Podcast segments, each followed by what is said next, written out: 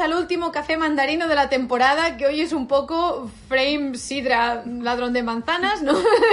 estamos, bueno, estamos con la euforia por las nubes porque es el último capítulo, nos da mucha pena, es Navidad, ha sido mi cumpleaños, me han regalado un pijama súper chulo y súper suavito y ya está.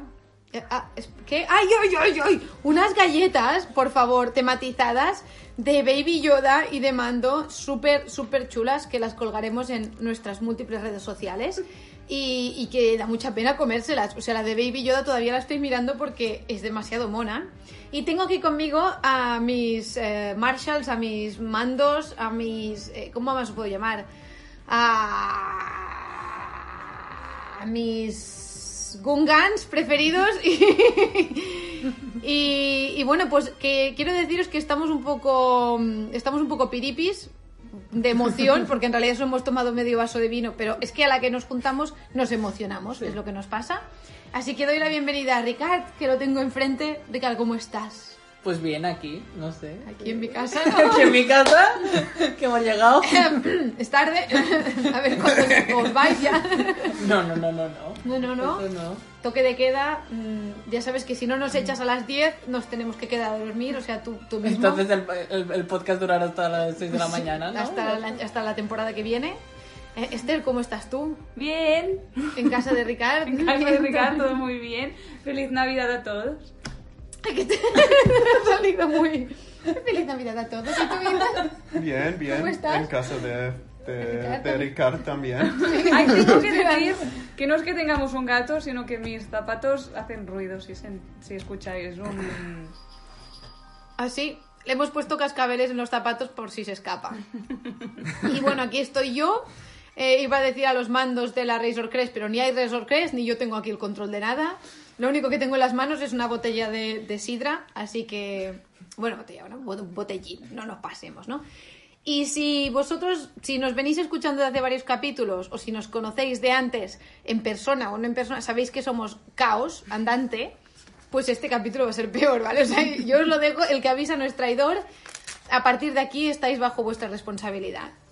Es el último capítulo, lo he dicho ya seis veces, estamos emocionados y, bueno, qué decir. Además, hemos tenido varios días para reflexionar sobre ello. Eh, no sé si os habéis calmado más, yo creo que cuanto más lo pienso, más nerviosa estoy y más emocionada estoy con este capítulo. Vamos a... Bueno, os quiero preguntar un poco vuestra opinión del capítulo, porque tengo un guion que me he pasado tres horas haciendo, así que qué mejor forma de empezar que saltándomelo, ¿no? Porque me acabo de dar cuenta de que siempre empezamos así y me gustaría saber, Ricard, ¿qué, qué te ha parecido este capítulo así en plan, a grandes rasgos? A grandes rasgos me ha gustado mucho el capítulo, pero tiene una, una muy mala resolución que te deja todo a medias sin, sin resolver nada. Bueno, y hasta aquí el capítulo de hoy. Porque vamos a echar a Ricard, entonces pues no sé si nos va a quedar corto. Esther, arréglalo, por favor. ¿Cómo quieres que arregle eso? Pues cualquier cosa que digas será mejor que lo que Siempre pasa lo mismo, Esther, en plan de, bueno, ahora Ricardo la ha Es que liado, me, Esther, me ¿qué paséis quieres a mí hacer? la responsabilidad, yo no la quiero. Fuera. No, Bueno, em, a ver, tengo que decir que me gustó mucho el capítulo, pero me pasa un poco como Ricard, pero sin ser tan drástico. Creo que mm, aún me aún no he tenido la oportunidad de a- hacer un re- revisionado y la primera vez que lo vi me dejó un poco fría el final. O sea, Dios mío. No tienen corazones, porque no tienen corazones. no es porque Ya. aún no he asimilado todo lo que ha pasado. Yo, sé que, yo lo- sé que en frío ya te, ya te iré razonando por qué estoy así. O sea, en caliente no me gustó y en frío menos. Cuanto más lo pienso, más asco me da. No, Es como Tenet, cuando- hoy no voy a poder hablar. Dale, dale. Yo No, te he dicho. ahora no. no, no, a Ricard ya no le voy a dejar hablar más en todo el capítulo. O sea, que vas a hablar tú Venga. y, y Ethan, porque estoy indignada. O sea, a mí, a mí me gustó el capítulo, pero ya te digo que aún no he asimilado todo lo que ocurre en el final, en la resolución, y luego pienso que alguna cosa tiene que fallar de cómo se gestiona toda la información que te dan. Pero ya está, todo lo demás me gustó. Esther habla, Esther habla en mi boca y, y yo quizás soy muy... Esther habla con mis palabras Esa- mejor habladas. Esa intimidad no la conocía, Ricardo.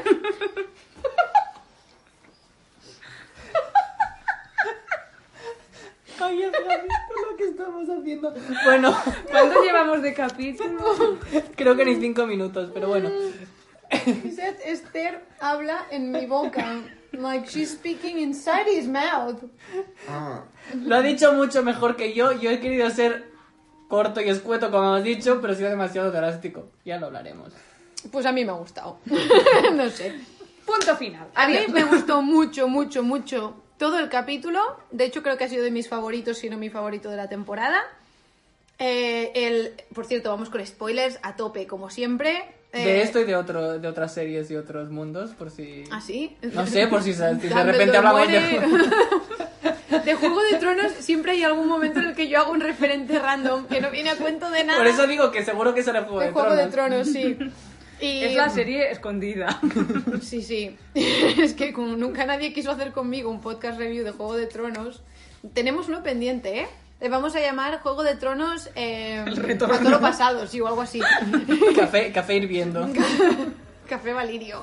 Oye, ¡Oh! oye, joder, Apuntado. me ha gustado Café Valirio, el especial de Juego de Tronos. Bueno, pues, ¿de qué estamos hablando? De Mandalorian, ¿no? Pues, a ver, entre otras cosas, tengo que decir que yo lo que sentí es una gran satisfacción porque acerté y me parece muy surrealista y nunca en mi vida había acertado nada. No, no, nada tampoco.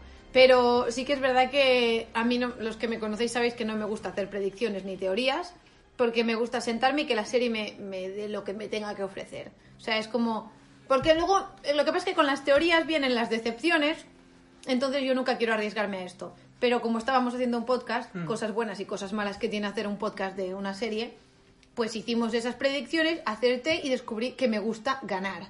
No, eso ya lo sabíamos desde que nací, ¿no? Pero, pero bueno, que es muy fuerte. Además es que era muy poco esperable, yo creo. A mí, a mí yo... A, a Ricardo es el único que se lo vio venir. O sea, incluso No, yo, yo- Que, que lo ve, que yo pensaba que iba a ser así y quería que fuera así, incluso yo no me lo creía, pero... Yo realmente cuando lo vi eh, me costó asimilarlo, pero lo primero que pensé fue, Marina la ha acertado de lleno. Sí. Sí, Ole sí, con sí. Marina, fue eso. Es el que he estado trabajando con Filoni estos meses, no os lo quería decir, para no arruinar... Estaba justo al lado de George Lucas cuando ves el documental. ahí... Sí, sí, sí. Claro, confidencialidad. Entonces me van a joder viva porque lo reventé.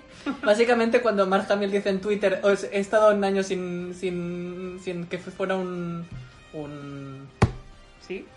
un leak. Ah, Marina coño. era el siguiente leak. Que, que había trabajado en Star Wars el y no lo nuevo Tom. Holland. Mira este echando la sidra. co- El efecto sonoro espero que se haya oído porque ha sido ASMR. espectacular.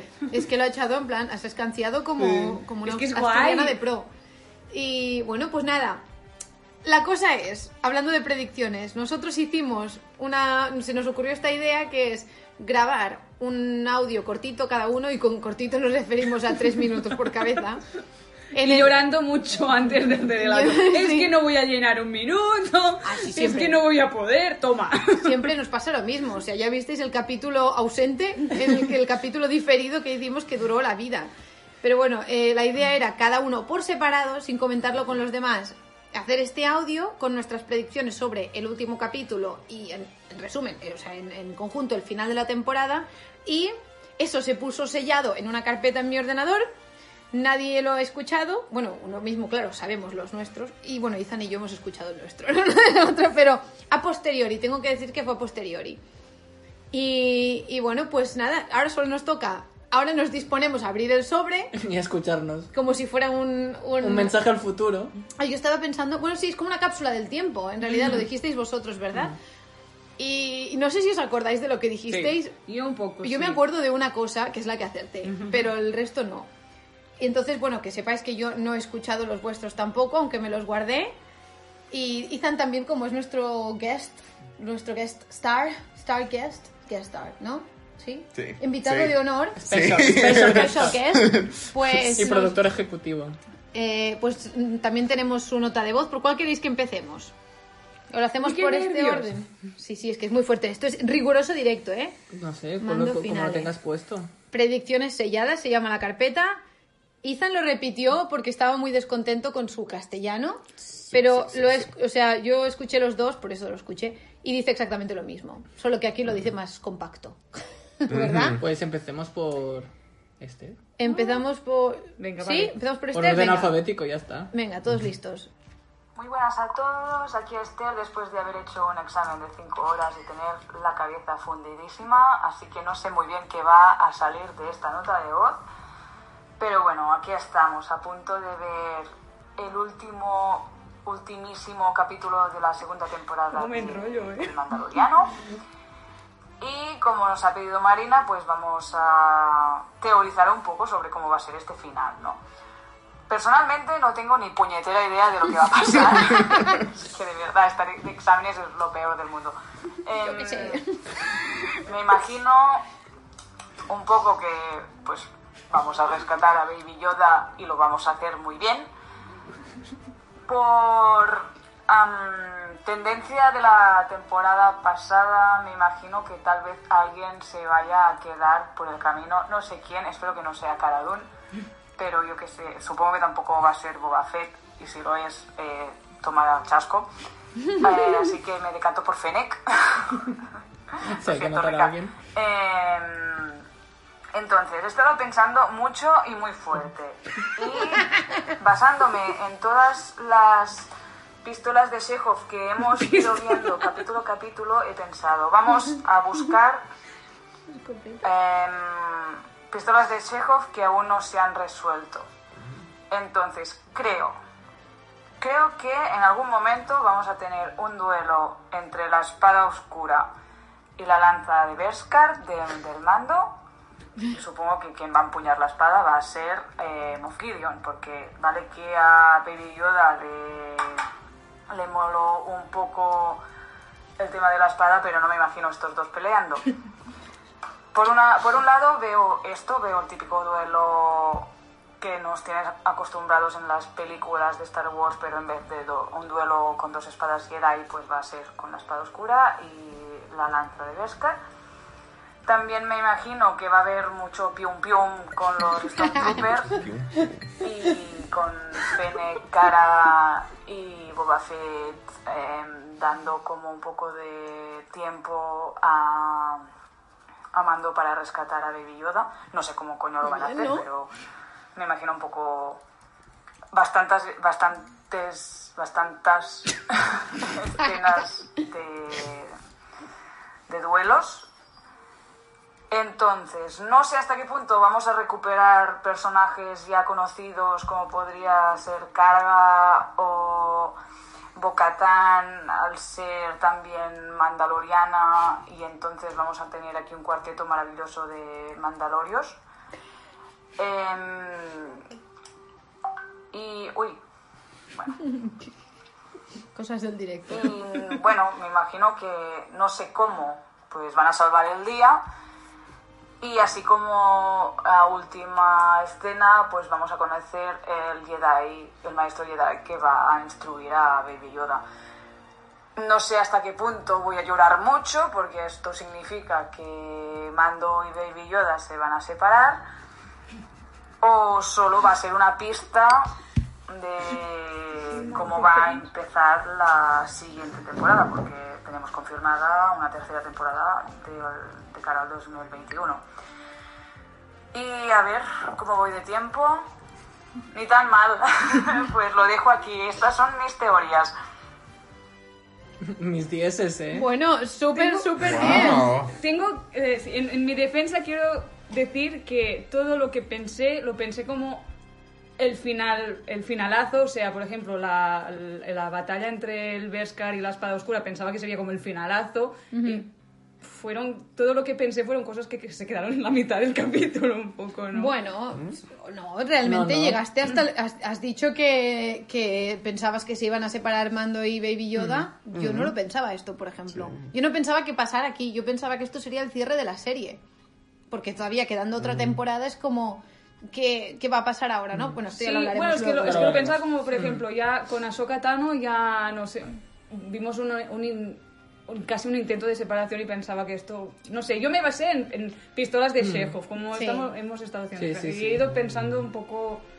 Bueno, ya, sido- pues, ya dejamos las predicciones, ¿no?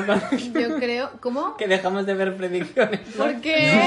Porque no te es que no quieres, no quieres que salga la tuya. Yo quiero, yo quiero De que ¿qué has dicho. A Oye, ver, una cosa. hecho, di. por favor, qué densa estaba ese día, ¿eh? No, yo creo que eso es la típica cosa Sí. que te notas tú mismo y bueno, más densa que yo al inicio de este capítulo, que voy a hacer un edit muy importante, o sea, va a sonar como, como cuando habla Google, ¿no? En plan, está a 300 metros. Pues tengo que decir que he ido apuntando lo que iba diciendo Esther, porque como os hemos dicho antes, esto no lo habíamos escuchado hasta ahora. Y has acertado eh, con que rescataban a Baby Yoda, aunque esto igual era, igual era más. Bueno, no sé, podrían no haberle, no haber conseguido rescatarle, Es ¿no? verdad, a ver, Sí. aunque ese ha sido un final un un poco... poco dis- ¡Oh! distinto. Luego ah, dijiste que alguien moría y apostabas por Fennec. Bueno, has dicho que se queda por el camino. No sé si te No, refieres sí, a que me, muere. me refería a que alguien se moriría, como pasó Sí. con el personaje ese de Tatooine, Hmm. que no consiguió llegar. Bueno, Yo, bueno, que me voy a callar porque aún no hemos escuchado la mía, pero Vale. luego también el duelo de entre Mando y Moff Gideon, un duelo entre la lanza de Beskar y la espada, lo clavaste. Yo, sinceramente, ni se me pasó por la cabeza. Pero, o sea, luego no te sorprende, luego lo ves y dices, tiene sentido, ¿no? Sí, pero yo me lo Pero- imaginaba, ya te lo digo, como un, un duelo de al final, Final épico. épico. Y fue como, vale. Pero como tiene el twist este de. un Del- poco ya, sí, de la espada, "Ja, ¿no?" Te la he jugado, ¿no? Sí, sí. Luego, también aciertas con lo de que todas las. las eh, eh, el, el comando féminas badas de la galaxia. Bueno, en realidad yo me imaginaba más Con Boba man- Fett. mandarinas. Así, las mandarinas. ha habido una falta de fruta en este capítulo muy importante. O sea, Boba, Boba Fett desaparece durante un, Sí. un rato. Yo me, me imaginaba más Yo todo, creo- todo el comando mandarinos. Es un poco Boba Fett se va antes de que llegue Luke. Porque a ver qué hubiese pasado aquí, Mira, ¿no? es verdad, es verdad. Pero bueno, nos estamos adelantando un poco, pero también comentabas que, bueno, eso, que aparecería el Jedi en, en este capítulo, que no sabías si ibas a llorar, esto no nos lo ha revelado el capítulo, ¿lloraste o no? Yo tampoco. Vale. Y luego, pues que, que sí, que efectivamente se despedían Mando y, y Baby Yoda. Vamos a seguir, ¿con quién seguimos? Con a ver, Ethan. luego está Ethan. Ethan, vale, vamos con Mis Ethan. son muy, muy aburrido en comparación. ¿Por qué? No sé, No, muy calla. específico. A ver, Eh, hola a todos, soy Ethan. Esto es mi número 100 de los intentos. Am, no, no, no me gusta recordar mi, mi voz. Am, pero tengo tres predicciones. Uno ah, es que vamos a ver el equipo de los Mandalorianos otra vez, con Bo-Katan y las otras, no recuerdo los nombres. La otra, vamos a ver una lucha con Mando y ah, Esposito, Moff Gideon, un mando con la lanta y Moff Gideon con ah, la espada. Am, Sword.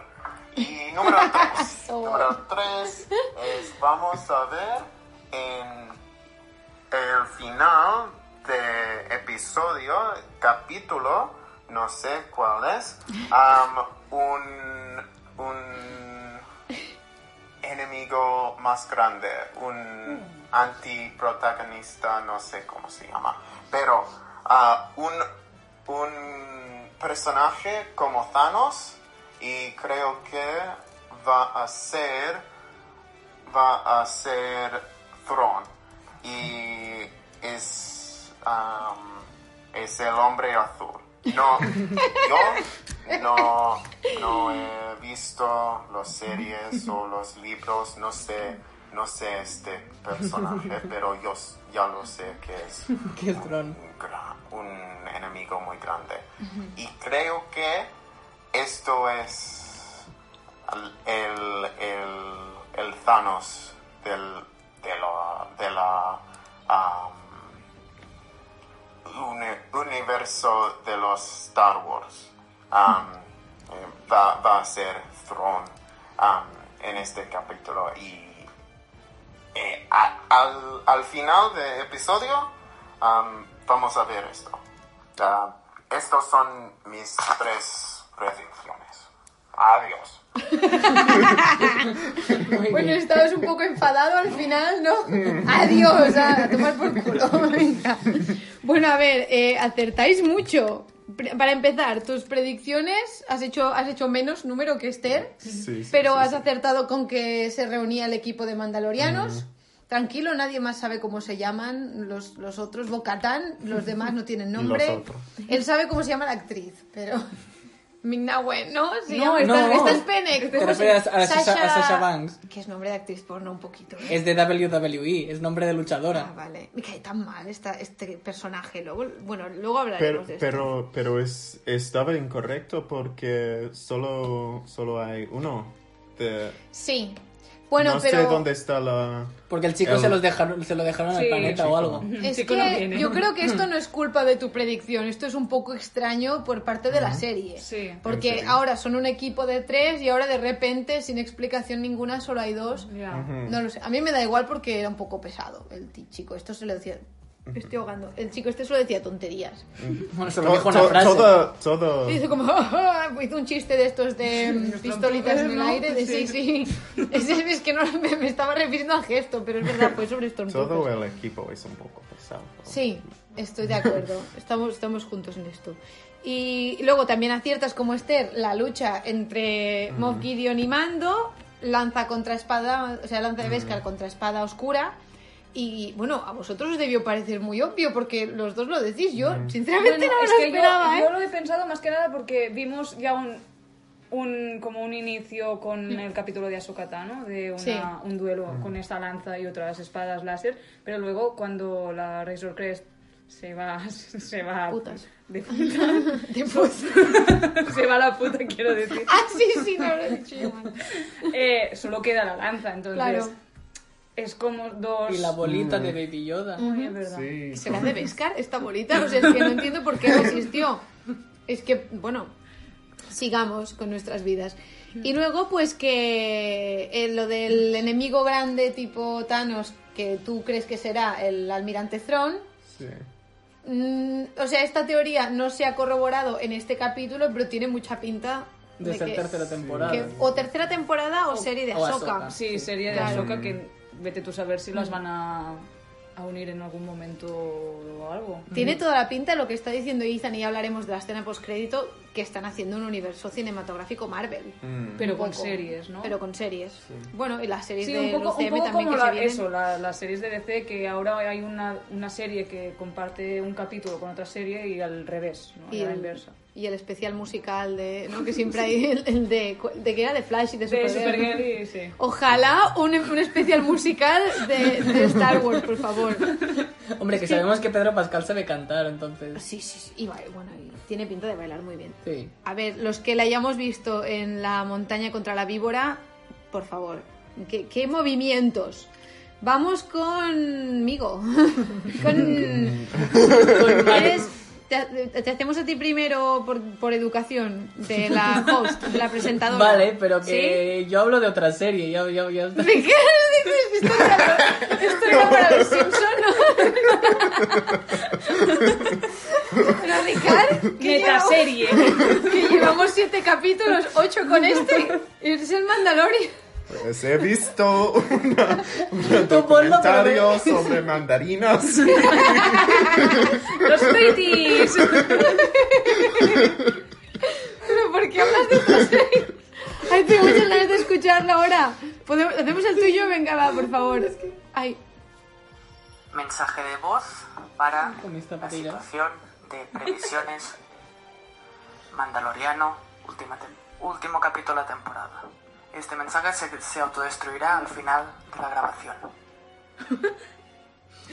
Hola, buenas. Eh, ay ya claro, no lo corté. Este es un mensaje del pasado que ahora en el presente eh, valoraremos cómo ha ido todo y yo quería enunciar un poquito las previsiones que yo tengo, no tanto de cómo irá el capítulo, que eso ya lo veremos, y yo siempre me gusta anticiparme a situaciones finales como el arco, cómo terminar el arco y cómo ir al siguiente, y por ello yo creo, quiero que me sorprenda en este capítulo, yo creo que este capítulo es un capítulo de rescate, de Grogu, pero lo que me interesa es al final cómo sucede todo. Mis previsiones para ello eh, son las siguientes. Yo creo que sí, que rescataremos a Grogu, pero eh, de alguna forma, no sé cómo, mm, sí que rescataremos a Grogu y se lo llevarán, pero Mando se quedará prisionero por parte del Imperio. Y esto será el inicio de la trama de la, de la tercera temporada. Casi un rescate versus que, que Mando tendrá que hacer algún pacto con el Imperio de alguna forma. Vale. Esto es por un lado lo que yo creo, que no que se reunirán por un, por un lado, pero que al final Mando tendrá que, que terminar siendo prisionero. Por otro lado, yo creo que una parte del arco de, que nos han estado enseñando es quién ayudará a Grogu a enseñar en la fuerza. Yo creo que, que, el pequeñito sí que ha contactado con alguien, pero no es quien pensamos, no creo que sea nadie eh, de sagas previas, ni de libros, ni de, se- ni de series, sino que será alguien nuevo de Manda- de- de Mandal- para el Mandaloriano, para esta serie, y que, y que tiene que partir la pana como todos los personajes que ya nos han creado. Yo creo que no nos lo dirán, no nos lo enseñarán, porque no está hecho el casting, pero sí que terminaremos con la última escena de esa persona pues contactando o haciendo algún, algún mensaje que lo, de que quiere ir a buscar al, al pequeñito. Yo creo que lo único que veremos es una persona borrosa o, una, o un primer plano de sus ojos. Y sus ojos serán amarillos Sith. Y eso es lo que me, creará más, me crearía más hype para una, para una tercera temporada, ya que, ya que creo que podemos plantearnos que no solo no puede ser un Jedi, sino que puede ser alguien malo, un Sith, pero yo creo que el juego estará en que ese Sith tampoco está muy a favor del Imperio. Y por ello también digo, y en eso hago spoilers de series, que no creo ni deseo que sea Darth Maul. ¿Vale? Yo creo que tendrá que ser alguien nuevo, pero alguien de eso, que un Sith, que ya. un Sith renegado que tampoco comprega con las situaciones del Imperio. Y con estos mis previsiones de, de la, del final de temporada. Este mensaje se autodestruirá en tres. Uy, creo que le he dado yo sin querer. Oye, ¿dónde dices Lo que tienes el contrato de, para Dave Fino- Filoni para hacer una temporada nueva? Creo que me gusta más. Claro, ahora entiendo por qué estás decepcionado, porque me ha gustado más tu versión que la versión real que vimos, Hombre, ¿no? Cancho, ¿cómo mola? Veamos, recuento. Has acertado con que se acaban rescatando a Grogu. Pero nada aunque- Bueno, eh, espérate a oír la mía, ¿eh? Que yo, que, que queda eclipsado por lo que ya sabemos, pero mis predicciones son la hostia. Luego, mando prisionero eh, de cara a la tercera temporada, ya vemos, bueno, que nosotros sepamos, no. Pero No es, verdad, es verdad que siguen en. la- el capítulo se acaba con ellos en una nave imperial. Hmm. Aunque luego bueno, mm, de futura nueva orden, primera orden, Hmm. orden final. Aunque luego es verdad que sí que vemos que al menos Boba Fett y Fennec Están escapan. juntos, sí. claro. O sea, ellos, bueno, escapan, salen de esa nave, pero luego no nos van a mostrar quién es ese Jedi, aunque tienes razón en que está un poco borroso por el CGI. ¿Qué significa borroso? Borroso es blurry. Oh, He says that, he said that, eh, no, no íbamos a ver su cara, sino como a medio ver la cara del Jedi, ¿sabes? Y que no iba a ser un Jedi, sino un Sith, con los ojos amarillos. ajá. Porque los, los Sith tienen problemas de hígado todos. Son estas cosas. Mira, no sé. Pues es un verdad. chiste. ¿Sí? Que en la empieza es un poco borroso porque no puede... Es verdad. Sí, sí, por Sí, eso no te- puedo ver, no puede ver si es un Sith o no. Claro, por- juega con eso. Claro, pero, Mm. pero yo lo imaginaba mucho como la escena post créditos que tenemos en esta serie, pero tener- teniéndola revelando el Jedi.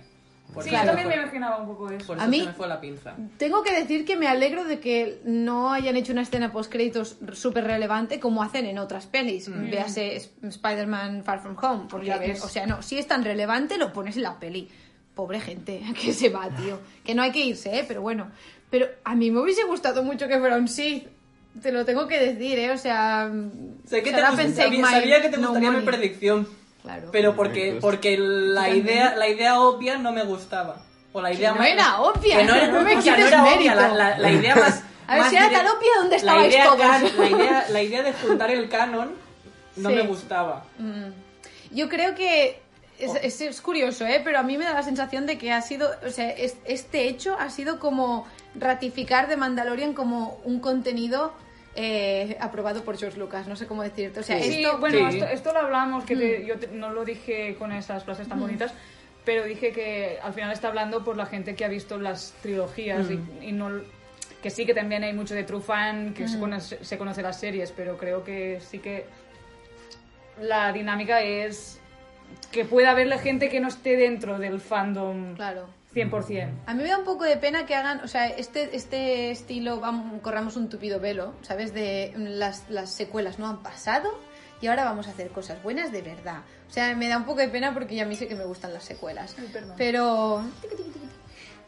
Pero bueno, eh, a mí me hace ilusión más que nada porque en realidad no es una interferencia muy grande, o sea, es un detallito, es un momento que no afecta a lo que es la serie del Mandaloriano en sí, porque pues, si hubiese sido, o sea, siendo Luke como podía haber sido cualquier otro Jedi del mundo mundial o de la galaxia, galaxial, no, no había ninguna diferencia con res- bueno, de momento, con respecto a la serie del Mandaloriano, no la altera. Y es como, o sea, es como un- una especie de conexión muy chiquitina con lo que todos conocemos y que tenemos en nuestros corazones guardados, ¿no? Y dicho esto, creo que me voy a poner en ridículo a mí misma ahora. ¿Vale? ¿Estáis preparados? Marina. Sí, e- échale. Esperaos, esperaos. A ver. Bueno, si estáis escuchando esto, quiere decir que hemos llegado al último capítulo de la temporada, tanto de nuestros podcasts como de, de Mandalorian. Y quiero decir que, para empezar, a mí no me gusta nada teorizar sobre las series que estoy viendo porque me arruina la sorpresa. Y absurdamente, esto, esta idea fue, fue mía. Así que ahora tengo que fastidiarme y hacer las predicciones, aunque no me guste y aunque se me dé muy, pero que muy mal. Este, quiero dejar claro que es el quinto intento de, de grabar esta nota de voz porque, por eso, porque estoy muy ofuscada. Pero bueno, voy a empezar diciendo que creo que Mando va a recuperar a Baby al final de la temporada, pero lo que más me motiva de esto es que me parece que algo va a haber en Baby, que, que se ha desatado algo muy oscuro en Grogu. Porque creo que el hecho de que Ahsoka fuera, pudiera adentrarse en sus pensamientos y en sus recuerdos, junto que, que se nos revelaron cosas un poco pues chungas de su pasado, junto con el hecho de que le viéramos repartiendo a, a los Stormtroopers y cabreándose con Moff Gideon, me da la sensación de que se nos está enseñando mucho su lado oscuro para luego no explotarlo. Así que aunque Mando lo recupere, creo que mm, vamos a tener follón al respecto. Luego también diría que va a haber alguna muerte importante porque ya va tocando. Además, al final de la otra temporada tuvimos, tocando. al droide que interpretaba a Taika Waititi. Y aunque no fue propiamente una muerte porque no era un ser vivo, pero bueno, fue una pérdida muy sentida. Y también perdimos a Quill, que no me acordaba, y a la, a la Herrera. Así que yo creo que podría ser que muriera Griff Carga, porque no veo ni ¿Qué a importa Griff Karga ni ahora? a Cara Dune, ni a Fennec, Fennec muriendo porque creo que tienen demasiada importancia, además de algún spin-off o alguna serie alternativa por ahí. Marina, de las las- del- de las las del- universo Star Wars que planea Disney. Am, también lo sabía, ¿no? que Moff Gideon va a morir. Porque aunque en la primera temporada era obviamente el malo maloso absoluto, era el, el villano de la serie, algo en, en la última imagen de, de la- del capítulo anterior me hizo pensar que no es el villano definitivo. Creo que estamos ante un, o sea, una trama mucho más grande de lo que parecía hasta ahora. Y me parece que vamos a ver a alguien relacionado con otras, eh, con, con las películas, con el universo, o sea, con el... Uf, me estoy liando. Trama de grandiosidad nivel películas. Y tengo que acabar ya porque se me está acabando el tiempo. Creo que sí que encontrarán al Jedi, pero será como muy el Jedi que tiene que ayudar a, a Baby Yoda a encarrilarse. Yo llevo cruzando los dedos mucho tiempo porque sea Luke Skywalker, porque me gustaría mucho. Creo que la temporada no acaba bien, en el sentido de que o bien Mando no acaba recuperando a Baby, aunque creo que sí, como ya he dicho, o bien Baby está cambiado. Baby está a tope de, repartiendo mm, vibras del lado oscuro a Tutiplay. Y también creo que nos dejarán con un cliffhanger muy, muy fuerte y muy gordo. Ahora que la serie ya ha crecido muchísimo, ya han hecho el tanteo después de la primera temporada. Y no sé qué cliffhanger es. Estoy haciendo unas predicciones muy vagas, así que es un poco como el tarot. Seguro que acierto algo, ¿no? O no sé, igual estoy diciendo cosas muy locas. Bueno, nos vemos con las reacciones. Adiós. Pues me tenéis que comentar vosotros ahora porque... Pues yo creo que Lo acertaste con Luke y es ya lo- creo, creo que esto supera cualquier cosa. Como premio de consolación no está mal, ¿no? No, hombre, no.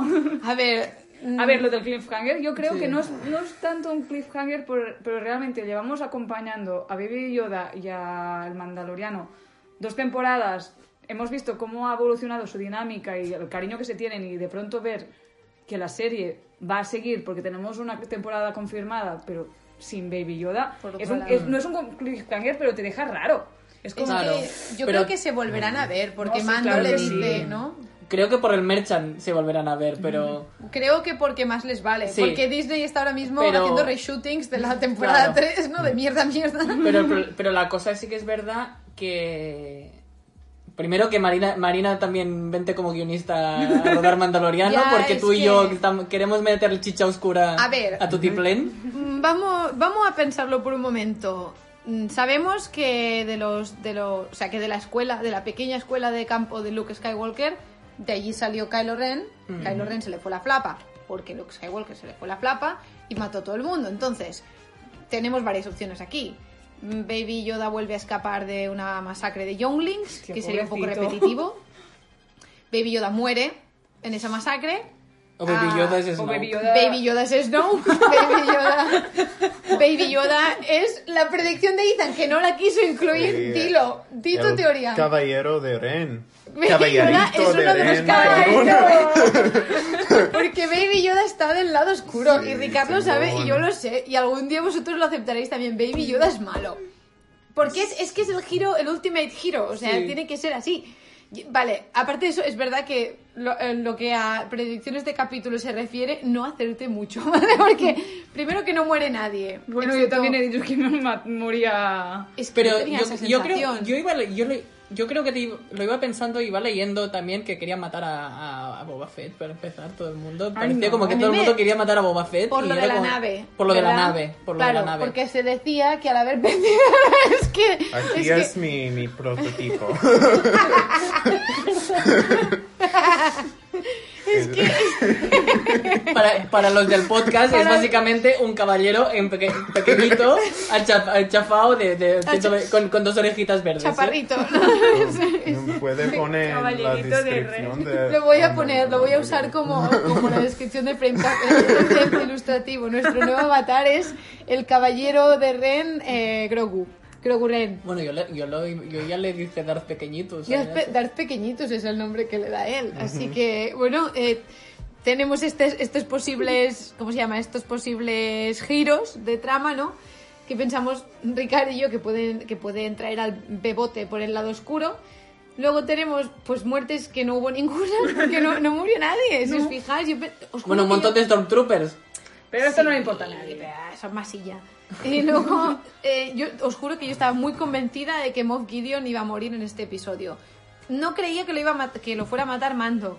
Pero sí que en el capítulo anterior, cuando Mando le manda Sí. chiste siempre, el mensaje este de te voy a encontrar, tú mataste a mi padre, prepárate a morir. Yo pensé, ahí, el, el- el crossover, ahí, o sea, la cara de Moff Gideon era como de una cojone que no le tenía, o sea, no me parecía que tuviera esta confianza que tiene normalmente, Eso es ¿sabes? verdad. Entonces pensé, no es la cara de un villano que llegue a la siguiente temporada. O sea, este tío se lo ventilan. Supongo que a nivel de trama sí que se lo ventilaron, porque Sí. ya lo van a entregar a la República y es muy buena. ¿O no? Tan, tan, tan, tan. Pero bueno, Luke. Como he apuntado aquí, Luke Pioches. Pioches. Así que bueno, ¿qué os parece si empezamos el programa propiamente dicho? Después de... Después de 41 minutos, dioses. Bueno, 35, que llevamos ¿Sí? 5 miau miaus. Estamos, no hemos- hace tanto que no maullamos esto que empezamos Esther y yo en una, en una tarde de primavera de, de hace mucho tiempo en una Una galaxia galaxia muy muy lejana en la que se maullaba y se comían pizzas a medio podcast. Bueno, ahora bebemos sidra. Pues bueno, vamos a repasar un poco el capítulo. Supongo que no nos pararemos tanto como otras veces porque primero que ya hemos comentado bastante y luego que es un capítulo que si te pones a, a analizar el, el guion, o sea, ponerlo por puntos, bueno, a mí me han salido 20 puntos, pero no me hagáis caso que yo me enrollo mucho, pero en realidad no pasan tantas cosas, No. entre comillas, ¿no? Empezamos con que tenemos la Esclavo 1, la nave de Boba Fett, eh, que ataca la, la otra nave en la que está el, do- el Dr. Pershing, que es este personaje que le conocimos en la primera temporada, ¿no?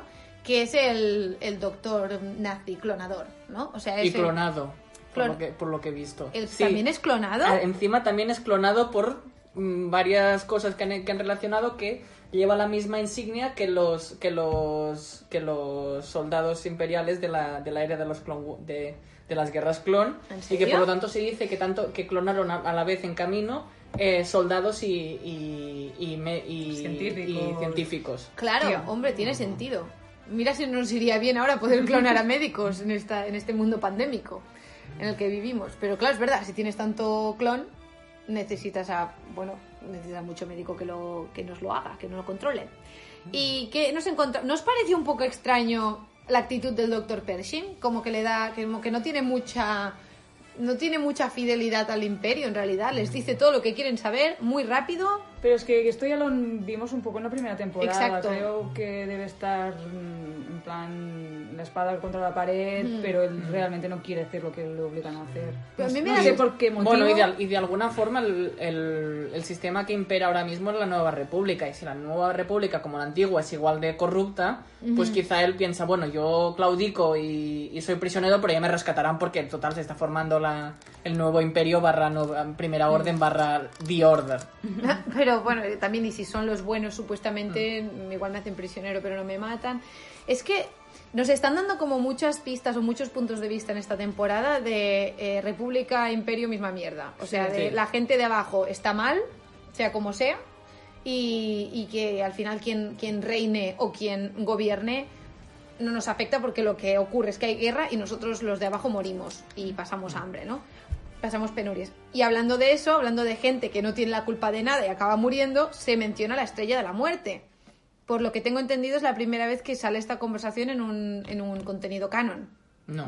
¿No? Yo qué sé. Justamente, justamente en el capítulo del mariscal eh, te explica te explica que, el, ¿Es que? Marshall Tommy- Timothy Oliphant te explica que, que su flashback, su fundación de pueblo es mm, la, la- la segunda estrella de la muerte se destruyó, entonces hubo un vacío de poder y a raíz de esto... No, pues, pero me refiero a Ah. lo de las muertes de los trabajadores inocentes de Ah. la estrella de la muerte. Ah, ya, vale, eso. No, es verdad, es verdad que se están haciendo muchas referencias que antaño no se hacían a, esta, a este tipo de temas, antaño, ¿no? En- Mm. Antaño, Anta- Allá- antaño, antaño, allá hace seis años Allá cuando hubo la primera años. peli de las secuelas, o sea, es como... Sí, porque iba a decir las precuelas no se podía hablar de esto, porque no había pasado todavía.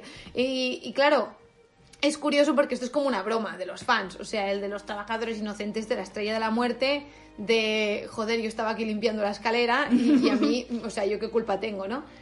Pero es curioso porque, claro, te están dando, te están ofreciendo como este punto de vista, lo, lo mismo que acabo de decir hace un momento, de ¿y, y qué más dará quien esté en el poder si los que pringan siempre son los mismos, ¿no? Entonces, eh, bueno, vemos a Cara Dune que ya empieza a calentarse. O sea, Cara Dune cuando está rodeada de imperiales, mm, por un lado está como todo puesta ahí porque quiere matar, ¿no? Tiene sed de sangre, pero por otro lado se nota que le toca la fibra de forma muy personal. Y sí, con la lagrimita. Y qué asqueroso el tío este, ¿eh? O sea, por más que tenga razón con lo de la estrella de la muerte, es como, ¿cuál estrella? La segunda, ¿no? Y yo esto no lo entendí, lo hemos comentado antes. No sé, Cara Dune. Y because Cara Dune. Entonces, obtienen toda la información que quieren de este señor, de Pershing, porque habla por los codos y le da igual todo. O sea, ¿dónde están tus lealtades, doctor Pershing? Y, y entonces se van a por Bocatán, que ya os digo, ya os anticipo que para mí es lo peor del capítulo. O sea, qué pereza, Bocatán, qué plasta. O sea, no, no, no la soporté en este capítulo, no me cayó muy bien en el otro. Pero en este era como, ¿qué hace usted aquí? O sea, eh, primero, ¿qué estás diciendo? ¿Por qué no paras de azuzar? Es que esto lo comenté ya en segundo desayuno y creo que ya me quedé a gusto porque grité mucho. Pero, o sea, llegan allí y le dicen, Bocatán, ayúdanos, ¿no? Y dice, uff, vas con este que es Boba Fett. Y mola mucho lo, lo de que dice, he oído tu voz miles de veces, Sí, eres un eso es muy clon". guay. Eso está chulo. Pero luego, o sea, para empezar, Mando le dice, vamos a ir a por Moff Gideon. Y Bocatan le contesta, nunca le encontrarás. Entonces se lía parda y al cabo de 10 minutos de pelea y de hostias, Mando dice, no, que tenemos sus coordenadas. Y Bocatan, ah, vale, entonces sí lo encontrarás. Y como, Mando, dilo antes. O sea, céntrate, ¿no? Y nos ahorramos todas estas lanzallamas y todo. O sea, es que así en un momento se te ha liado una pelea de bar. que dices, literalmente. ¿Qué os pareció esta, este encuentro en el, en encuentro en el bar, ¿no? Como clásico, Claro. clásico Mandalorian. Clásico inicio de, de misión. Exacto. Bueno, en la taberna yo del creo, barrio. yo en ese sentido creo que lo dije en algún- creo que lo dije en el anterior o en algún momento en las notas de voz de que necesitábamos crear un grupo y creo que ir a, ir a por Moff Gideon sin Bo-Katan y su equipo no, no hubiese sido posible. Al final, bueno, cuando vayas viendo la, la temporada de Rebels y Clone Wars, que, que tú ahora has empezado Marina y Esther cuando la veas, pues al final Bo-Katan es muy agresiva. Sí, es. bueno, ya se ha visto que es Bo- Bo-Katan es muy agresiva. Sí, y es una terrorista. al Pero final- al no es al solo cabo. que sea agre- agresiva, es bravucona. Y es bravucona, eh, tiene un, tiene un temperamento muy fuerte y eso hace que la necesites para un ataque muy directo. Pero es que ella es la que, o sea, lo que me molesta es que como la, bueno, Sasha Banks, que Sí. no nunca me acuerdo Bueno, cómo se llama el personaje, ese, ese personaje, el la secundario. mandarina 2.0, la mandarina sidekick, eh, o sea, se envalentona un montón con Boba Fett, que tampoco entiendo por qué. Es en plan, ay, vas de mandaloriano como yo, te pego. ¿Por qué se enfada tanto? O sea, ¿esto tiene explicación? Bueno, porque al final es, es eso, el Boba... Django. Django Fett fue un vendido, de, de- un vendido a la República que, que permitió que, que se crearan los clones. Al final esto, esto es de, la- de las precuelas. Pero es- los clones... Y para los mandalorianos al final es robarle su cultura. Porque de, de eso deriva la, el- bueno, el- todo un ejército. Que en vez de ser, que en vez de ser los mandalorianos que eran neutrales, pues, pues están, están unos clones que usan su cara. Claro, pero a ver, o sea, Ah, sí, por un lado es como culpar a un hijo de los crímenes de su padre, para empezar. Luego, él, si nació clon, él no pudo hacer nada tampoco, o sea, no estaba, mm, no decidía sobre su propio destino. Y luego es como, os estáis quejando de que Mango, Mango,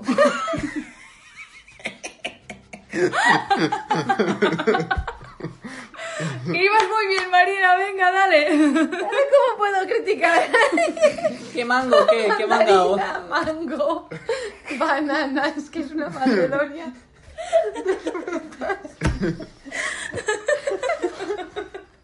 En, otro capi- en el siguiente capítulo, los fruities. ¿Por qué Mango pasan de estas los, cosas? de las mandarinas. Sí, sí, es que es una sandía. La Macedonia. Las peras. Ay, qué mierda. Y además es que esto no es culpa de la sida, esto es así de base, ¿sabes? A ver, mango. No me acuerdo qué iba a decir. Que se meten con Mando, con Sí. Tinjarin, que hemos dicho que nunca le llamamos así, pero Tinjarin no se parece a ninguna fruta. Entonces, vamos a llamarle Watch así. me, que le vamos a buscar una fruta. Tranquilo. Algo, algo vamos a encontrar. O sea, que le dicen a, a Pedro Pascal que, que Mando es un radical, entonces que si no te quitas el casco, que si no sé qué, bueno, anda, que ellas luego tienen, que si la creencia del sable oscuro, que luego hablaremos de ella. Eh, o sea, que todas, o sea, todos tienen sus propias normas y todos se burlan de las normas de los demás. Menos Mando, que no se burla de nadie porque no tiene sentido del humor. Pero, pero sí que es verdad que se pone un poco, se pone un poco moralista con todos, ¿no? O sea, eh, lo primero que se dice cuando tú eres mandaloriano o cuando tienes una armadura es de dónde has sacado esa armadura, ¿no? Y luego es cómo te llamas, ¿no? ¿Qué tal? Pero, no sé, a mí me parece que es una, o sea, es una pelea estupidísima y para mí desmerece un poco el conjunto del capítulo, que a mí me gustó mucho. Y además que me cae mal el personaje de Sasha Banks, me cae peor el de Bo-Katan. Ya está. Y aquí Ya terminamos el está aquí capítulo. podcast. Buenas noches. ¿Queréis, queréis decir algo más de este, de este asunto? Bueno, yo cuando, cuando en las predicciones dije que harían un Mandaloriano Squad, no me lo imaginaba con este inicio para nada. en plan que, te, que te meto leche. Sí, yo me lo imaginaba en plan, sí, vamos a todos ayudar a buscar a Baby Yoda. Pues no. ¿Eres mando? Soy mando. ¡Yay! Vamos a mandar. Hola, venga. Eh, entonces, claro, este, este inicio pues fue como, pues menudo chasco, ¿no? Claro. Yo los quería todos amigos. Además es que luego se les pasa. Sí. o sea, Sí. Bo-Katan es como, uh, escoria, te odio. Entonces la otra, pues como es su sidekick, le, le da, o sea, se pegan, acaban empatados porque, porque son iguales, ¿no? Y entonces Bo-Katan se pone en plan, bueno, paráis ya, niños. Y es como, pero si eres tú, que es culpa tuya. Pero bueno, hasta aquí mi hate. No, no, no os penséis que ha acabado mi hate de Bo-Katan. Yo creo que esta escena es que pasó cuando la, una persona dice, quiero una lucha con, con Boba Fett y otra Mandalorian. Y, Mandalorian. No, Mandalorian. No, no sé, no, no. Me da igual. ne- lo que ne- sea. necesi- Sí. sí, sí, sí. O sea, Sí, no tiene sentido, pero necesito en, mi, en mi Esto es Dave. Filoni diciendo mm, Disney, mira todo lo que te he dado a lo largo de este tiempo. Mm. Ponme una lucha mandaloriana con lanzallamas a poder ser, ¿no? Con el flamethrower. Sí, sí, mu- Y mucho, con muchos mucho fuego Y que y- se rompan muchas mesas. Y así es como se, como se califica el, el- la- el valor de una batalla de bar. Batalla de bar, eh, que era una pelea. Entonces, que me pierdo, que tengo aquí el guion, y me pierdo. Bueno, se suma porque le dice, mmm, Moff Gideon, sable negro, ¿te interesa, nena? Y ella dice, pues sí, me vengo, ¿no? Bueno, y dice, y dice en plan de, vengo- pero me lo de- dejáis a mí. Vengo con vosotros. Pero me lo dejáis Sí, a mí. Pero Moff Gideon es mío. Yo creo que esto es la típica cosa que en las pelis en general se repite mucho. Dice, pero acordaos que Moff Gideon es mío. ¿Os acordáis que os he dicho? Y ella no lo dice dos veces, lo dice una. ¿Qué pasa? Pues que Mando se, le, Mando es olvidadizo, ¿no? Mando dice, o bueno, o no tiene ocasión de decirle Moff Gideon para de pegarme. Sí, en plan de, eh, decirle a Moff Gideon de, por favor, por favor, tengamos la lucha, la lucha en otro momento, que Claro. hay alguien que, que te antes. Es- es- sí, no, es que mi a mi amiga le gustas, ¿no? Como, como en un típico bar. Ethan se va. Dice. Este podcast es una puta mierda, me voy. Total, que hacen el plan de rescate, que a nosotros cuando lo estábamos viendo Ethan y yo nos pareció que no era muy Star Wars, porque lo dice todo Bocatán y en los Sí. planes de Star Wars cuando tienen están todos alrededor del, del holograma o de los planos, siempre todo el mundo dice algo. Sí, ¿no? que, era- que eso era mucho del capítulo anterior. El capítulo anterior sí que eran los seis hablando. Aquí es un Claro. capítulo muy juego de rol, la verdad. ¿Seis? Claro. ¿Eran tantos? Eran seis. Eran muchos. Eran- Uh, vale, eran seis. Bo-Katan, Sasha Banks, Finnick, eh, Mando y Boba. Mm. Y, y claro, o sea, es como Bo-Katan entra y dice, tú te vas para allá, tú te vas para allá y yo aquí todos, o sea, mm, nos Sí. encontramos. Al final, el plan, en resumen, es, entramos en la nave, eh, lo tenemos puesto como las supernenas atacan, como distracción, y Mando sale como un cowboy con su música, que esto mola un montón, ¿no? Es como, mundo, ¡ay, pim, pum! O sea, leando la parda y él sale en plan, tutum, y, y va directo a por el baby, ¿no? Y a Y todos tienen un tiempo límite porque si no se abrirán los, Los Dark Troopers. los Dark Troopers tienen Claro. un tiempo de Sí. calentar, para calentar. Es como un coche de los antiguos de diésel, ¿no? O sea que tienes que, que encender el motor un rato antes. Bueno, no, o, O la Switch. No, no, la Switch no. Yo lo pensaba más con el. con el. La máquina que congeló a Han Solo de, de Boba Fett, que también tiene ¿La su tiempo. carbonita? Sí, la carbonita que también tiene, tiene tu tiempo de descongelarse. Ah, sí. Es como un rape, Sí. básicamente. O como... Básicamente es como en plan de déjalo al sol y ya se descarga. Pero, Pero- tiene- pero a ver, que es, Sí. Creo que son como sí. seis minutos, Sí, o sea que sí. tampoco Pero, es... pero realmente, o sea, a mí me gustó porque, porque hace un capítulo que es mucho de juego de, de videojuegos. O sea, un equipo que va mientras un loco, como hicieron en el anterior, como un loco El Joker que se, que se- No, el kamikaze es, es Bocatán en ese sentido. O sea, ¿Tú crees? es que, en es que en el problema de este capítulo es cuando alguien ejerce de líder y no sabe qué personajes hace qué. Porque ¿Cómo? Man, o sea, Mando, Mando no es buen jugador para jugar solo y hacer sus cosas de, de, de Joker, de Joker por el mundo. ¿Cómo que no? Si es lo que hacía Mando antes de que se. Mando, pero Mando en grupo, la pero Mando en grupo es un kamikaze que se inmola a la mínima, eso lo hizo. Es verdad. O sea, en un capítulo en que Bocatán estaba allí de líder, vio que Mando estaba haciendo de kamikaze. Entonces, no lo mandes a hacer la misión en solitario, porque no la sabe hacer. Oye, pero lo hace muy bien. O sea, ver, Pero la lía parda. La lía- Pero, a ver, a pero ver, la lía parda, tanto. la lía parda porque Bocata no se explica bien. Claro. Pienso. Pero como líder ejerce Todo mal. lo que pasa en esta serie y en el mundo para mí es culpa de Bocata. Bueno, sí, eso es, eso es. Eso sí, ¿no? Pero, es, pero, pero este grupo que, que hace Bocatan sí que tiene un, un, un kamikaze, un tanque que es, que es, que es Cara Dune, y también Bocatan que quiere hacer de tanque ella misma, en plan de yo ya también me Claro. inmolo, ¿eh? Pero Pero sí que mola bastante esta, esta escena donde estás las cuatro y Mm. además que tienes ocasión de verlas a cada una de ellas, bueno, las dos mandalorianas en este caso juntas, pero tienes el momento eh, Cara Dune repartiendo como una jabata. O sea, Cara Dune se lleva por delante lo que sea. Tienes el momento Finnick francotiradora incluso en distancias cortas que es muy guay y que también se desenvuelve muy bien con eh, o sea con, con el, con el cuerpo Sí. Combate a cuerpo. esto, gracias, que no necesita un arma.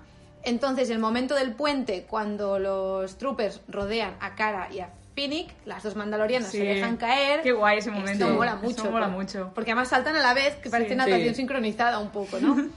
Y, y entonces, Que realmente es un eh, está bien estructurado como equipo, pero como, como operación yo creo que tiene errores. Y eso es lo Sí. que hace que, que Bo-Katan sea una mala líder en ese sentido. bueno, también está bien porque nunca han sido un equipo este conjunto de personas. No. O sea, Cara y Mando sí, Finnick y Boba también. Finnick, Boba y Mando también, pero es como que todos juntos y, y Mando con las mandas también. Los mandarinas. Pero es- también está guay, yo creo que está Sí. más chulo así que no que funcionaran a la perfección, Sí, porque sí, sí. sería menos creíble. Bueno, y que venimos del capítulo anterior que sí que funcionaron a la perfección. Eso es claro. O sea, los- También. es que lo estás comparando con el capítulo anterior, creo. Pero en el capítulo anterior no estaban Bocatán y su, Claro. y su amiga. Total, que a Cara Dune se le encasqueta el arma. ¿Qué tenéis que decirme sobre esto? No sé. ¿No? Bueno, yo ¿En es que, serio? yo es que Es lo que- tengo más reciente el making of. Es que- que acabamos de ver el making of y es muy gracioso porque se carga el arma, básicamente. Y están grabando y se queda así, digo, bueno, mejor que cortamos. Jo, qué guay. No lo- yo no lo he podido ver a tiempo. Claro, el pero- encasquetar, pues sí, es el, es el guiño rápido para decir que tampoco es tan eficiente, que a veces no es la doña perfecta de, de las luchas. Al pero- contrario, para mí. O sea, a mí lo que me parece es que es No, como que arma, ¿quién necesita un arma? ¿no? Eso es verdad. Bueno, sí, claro, pero... A ver, a mí pero es su también- arma, es su arma. Ella Pero- es, ella misma es su Es el arma. momento, se- vale, se le encasqueta el arma, las otras mm, reaccionan muy rápido también. sí, sí. O O sea, como Finnick equipo, le dice, yo te cubro. O sea, y, y le cubrió durante Sí. un buen rato. como equipo de cuatro se nota que están muy compenetradas. Y, y bueno, ha habido muchos comentarios sobre esto de eh, Endgame, así es como no se muestra el Girl Power. Luego en The Voice, que hubo una escena también que se ha vuelto, ha sido eh, culto instantáneo también. Así es, así está mejor el Girl Power. Y en esta, que es como así el Girl Power es perfecto.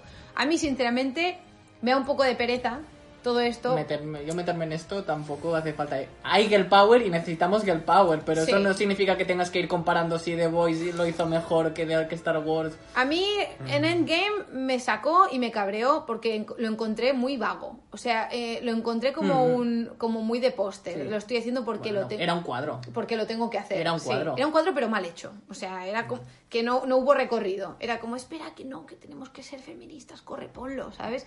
Y es como para, para hacérmelo a medias. Que había, que había No. mujeres superheroínas en este arco. y es como, es no, como- no había superheroínas, había secundarias y las metiste en esa escena. punto. Claro.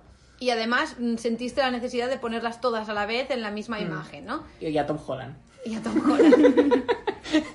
es que Tom Holland es un poco el, el, el perrito, el, el caniche de, que te metes en el bolso, ¿no?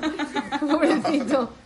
Joder, que queremos mucho a Tom Holland ¿eh? en Pero, este pero ese, podcast. pero ese cuadro, pobrecito, ese Sí. es el que dices en plan de protect him y se meten todas las, madre- las mamis delante de Tom Holland. ¿Te imaginas cambiar Tom Holland por Baby Yoda? También Oh. funciona, ¿eh? En la, en la, en la cosa también. Pobre Tom Holland. y, ma- y mando tocando a, a Tom Holland con, con el traje de dedito, ¿no? Es que es un bebote también, Tom Holland. Y también diciéndole Spidey, hace... el Peter Tingle. Pero bueno, sí, eh, yo creo que yo lo que decía el otro día en el, en el podcast de Segundo Desayuno es que para mí lo mejor de esta escena es que ni me paré a pensar que eran todo mujeres. Exacto. Eso. ¿Por qué? Eso Porque es lo que pasa cuando haces las cosas de forma orgánica y de forma natural, que es como la vida. O sea, tú en la vida no sueles sentarte a pensar. En mi grupo de amigos somos tres chicas y cuatro chicos y hay unos que toman más el control y otros que son... No, o sea, en, la- en- en la vida hay mucha... No sé cómo explicarlo, que somos... Es mucho menos estudiado todo esto, ¿no? Sí, no, pero Y- mm, ahora voy a meter la gamba, pero no pasa nada. pero también es guay porque, aparte de que es orgánico, te das cuenta de que siempre en los grupos de héroes tienes el payaso, el líder, el serio y, y la mujer. Exacto. Y aquí pues tienes a la, te- a la terrorista, a la, Al maza- tanque, a la al tanque, mazada, al tanque, al a la tanque francotiradora. y el mandaloriano. Claro. y está guay. Sí. Y a la repelente, que es la... Bueno, sí, no las he dicho todas, pero... Pero es eso, o sea, al final... Pero es, es lo que has Claro. dicho, sobre todo es lo, es lo que has dicho tú, de no te paras a pensarlo. O sea, hay un momento que dices, anda, son todas mujeres, pero ya está. Guay, pues sigo con mi Sí, vida, no ¿no? sigo con mi vida. claro, Exacto. Pero está muy guay que es que yo creo que lo- no has metido la gamba, creo que lo has dicho perfecto en el sentido de que no son mujeres u hombres, son roles. Y cada persona tiene el suyo y funcionan súper bien. O bueno, y también se equivocan, que también mola. O sea, tampoco queremos cuadros perfectos. para no meternos nos hemos metido bastante, ¿no? Pero bueno, a mí me hizo mucha, mucha gracia Cara Dune eh, en su, o sea, desatada. En plan, eh, yo he venido a repartir y además que se la ve como más enfadada de lo normal, yo creo. Mm. o, o como Sí. que tiene más ganas, porque Sí. ya sabemos bueno, porque que... estamos en un lugar que le gusta mucho repartir. ¿no? Imperiales, vamos a ello. Y a mí me gusta mucho, sobre todo, o sea, es que es una persona que a mí físicamente me fascina un montón. O sea, cada vez que se mueve, bueno, estamos todos en este podcast muy enamorados de ella, ¿no? Hay un momento en el que se coge el arma de la espalda, se lo pone delante y, y apunta. Y lo hace con una brutalidad que dices, como te pille por delante, sin querer también te noquea. Y, y me- pues es que mola mucho esta contundencia. Yo creo que ahí sí que, porque no estamos tan acostumbrados a verla en pantalla, eh, en, en- o sea, en el cuerpo de una mujer. O sea, ya, ya me entendéis. Representada por una mujer esta contundencia.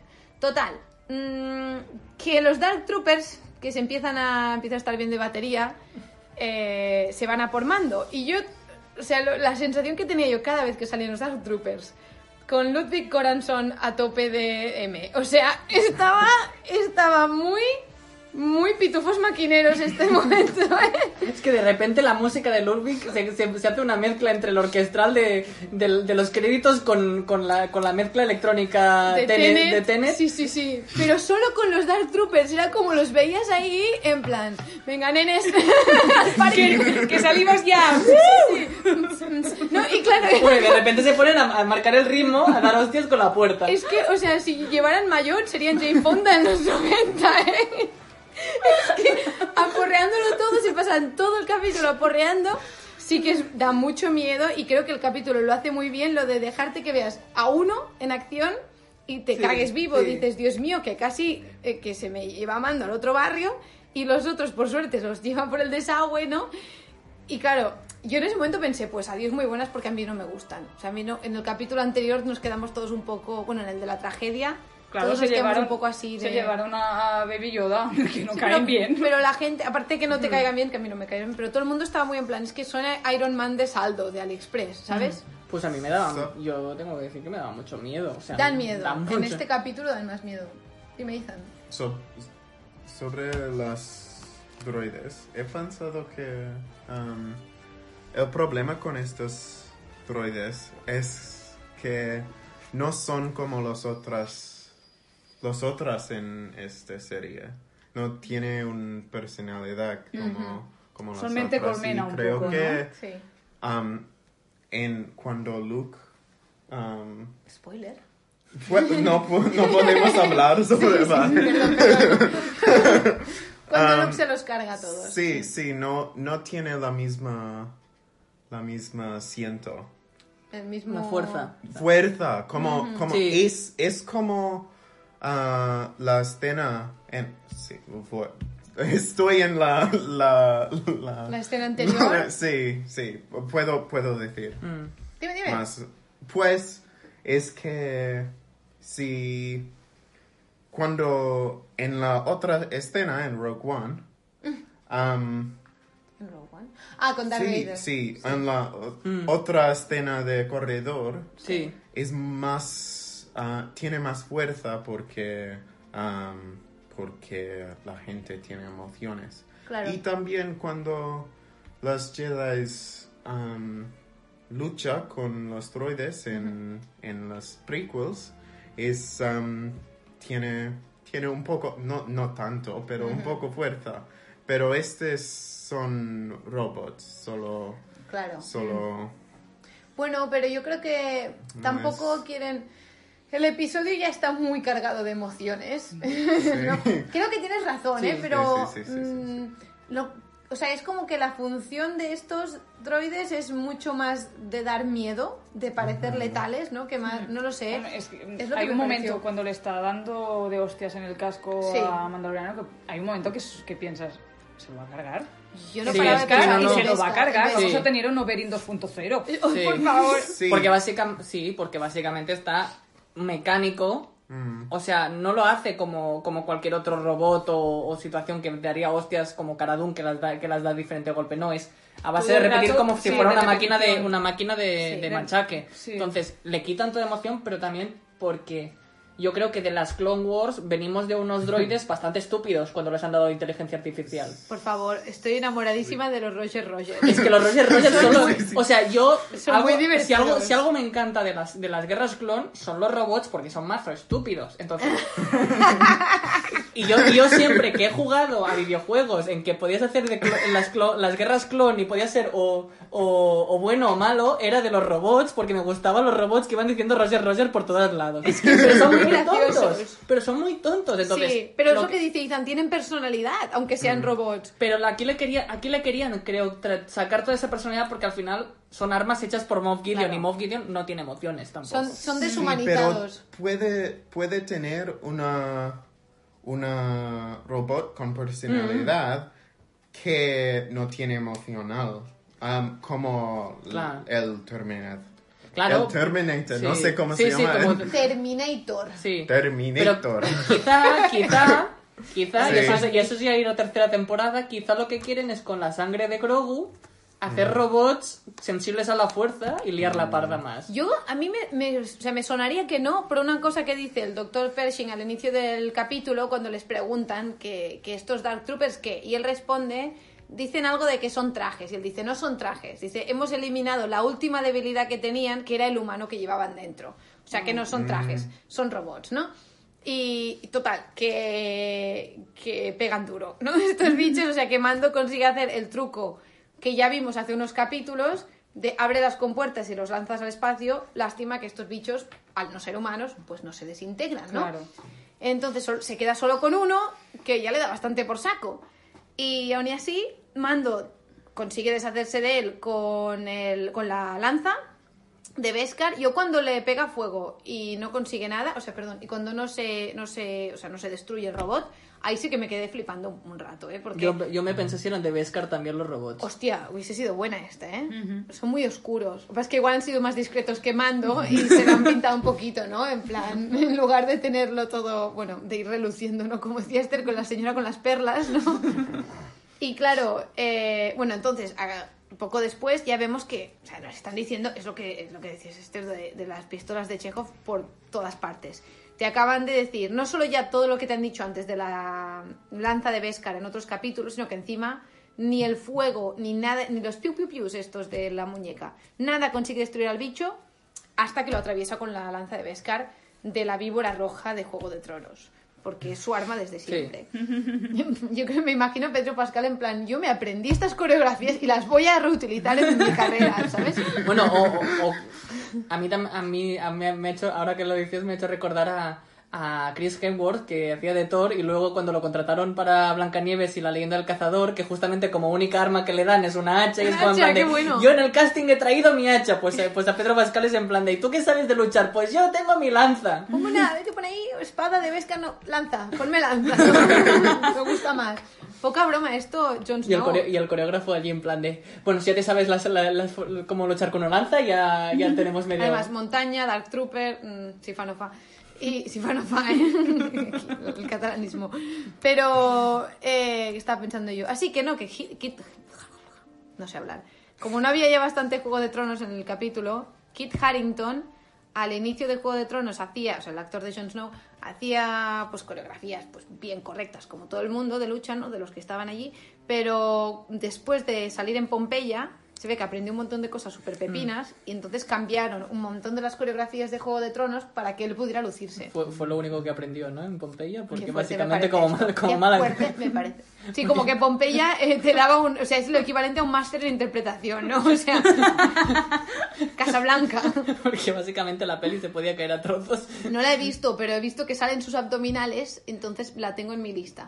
Ya, pues mm, ¿No? queda- ponla en mute y mira sus abdominales y ya está, si Lo- acaso. lo- porque- Así lo haré. Eh, a mí me gusta Kit Harington, ahí lo voy a dejar, y me parece buen actor. Mejor de lo que todos decís. Pero otra cosa es que tenga buenas pelis. Es que... Eso sí que es verdad. Veremos. si- bueno, va a salir en lo de Marvel en Eternals. Es verdad. Sí, algún día sale.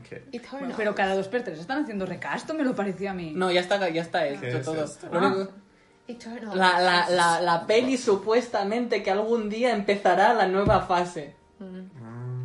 La que tiene Angelina, Jolie, Kumail Nanjiani... Eso podemos hablarlo en otro post. Siga. Sí, vamos a hacer podcast de Marvel, no os preocupéis. Eh, bueno, entonces, tengo aquí que Mando encuentra al Bebo con el abuelo Gideon y Excalibur. Vamos a traducir. Barra varita de Saúco. Mi varita de Saúco. ¿Lo pensasteis o no lo pensasteis? Lo de varita de Saúl... No. Sí. ¿No? Yo no. No te creo. ¿En serio? En serio, A mí es fue que como- pensé es lo primero que me van a decir Esther y Ricardo. No, no, es que... pff, yo estaba muy densa, ¿eh? Ese día. Es que venías de un examen. Pero bueno, lo que sí que, vio- lo que, sí que vio. Esther es como untaba el pan encima Eso de Baby sí, Yoda. vi como, como Ophidian untaba la tostada. Sí, sí, sí, sí. Pero ¿qué haces? Imagínate que se te resbala. No, os- no os pasen. Es que a mí, o sea, yo soy muy torpe. A mí en mi día a día se me caen cosas, incluidos cosas como cuchillos, tijeras, etcétera. Y Yo, yo es que me Chico. yo habiendo visto, justo acababa de leer la entrevista de, de, de Giancarlo Espósito diciendo, diciendo que a, a sus nietos de que, de que la serie era de Baby Yoda y dice algún día matará a ese, a ese, a ese, a ese monstruito, monstruito, monstruito en plan de pero ¿por qué eres el malo? Y dice, algún día lo mataré, pues yo me pensaba, pues ahora se le cae la espadita y todo. Pues yo vi como untaba una tostada con la cabeza Sí, de Baby sí. Yoda. como si untara mantequilla. Yo entre, entre eso, con la... Cierto. entre eso y pasarle los rayos subo en plan, en plan de si tiene, o el, o el, o el, o el detector de metales. Lo del de aeropuerto, sí, un poco así.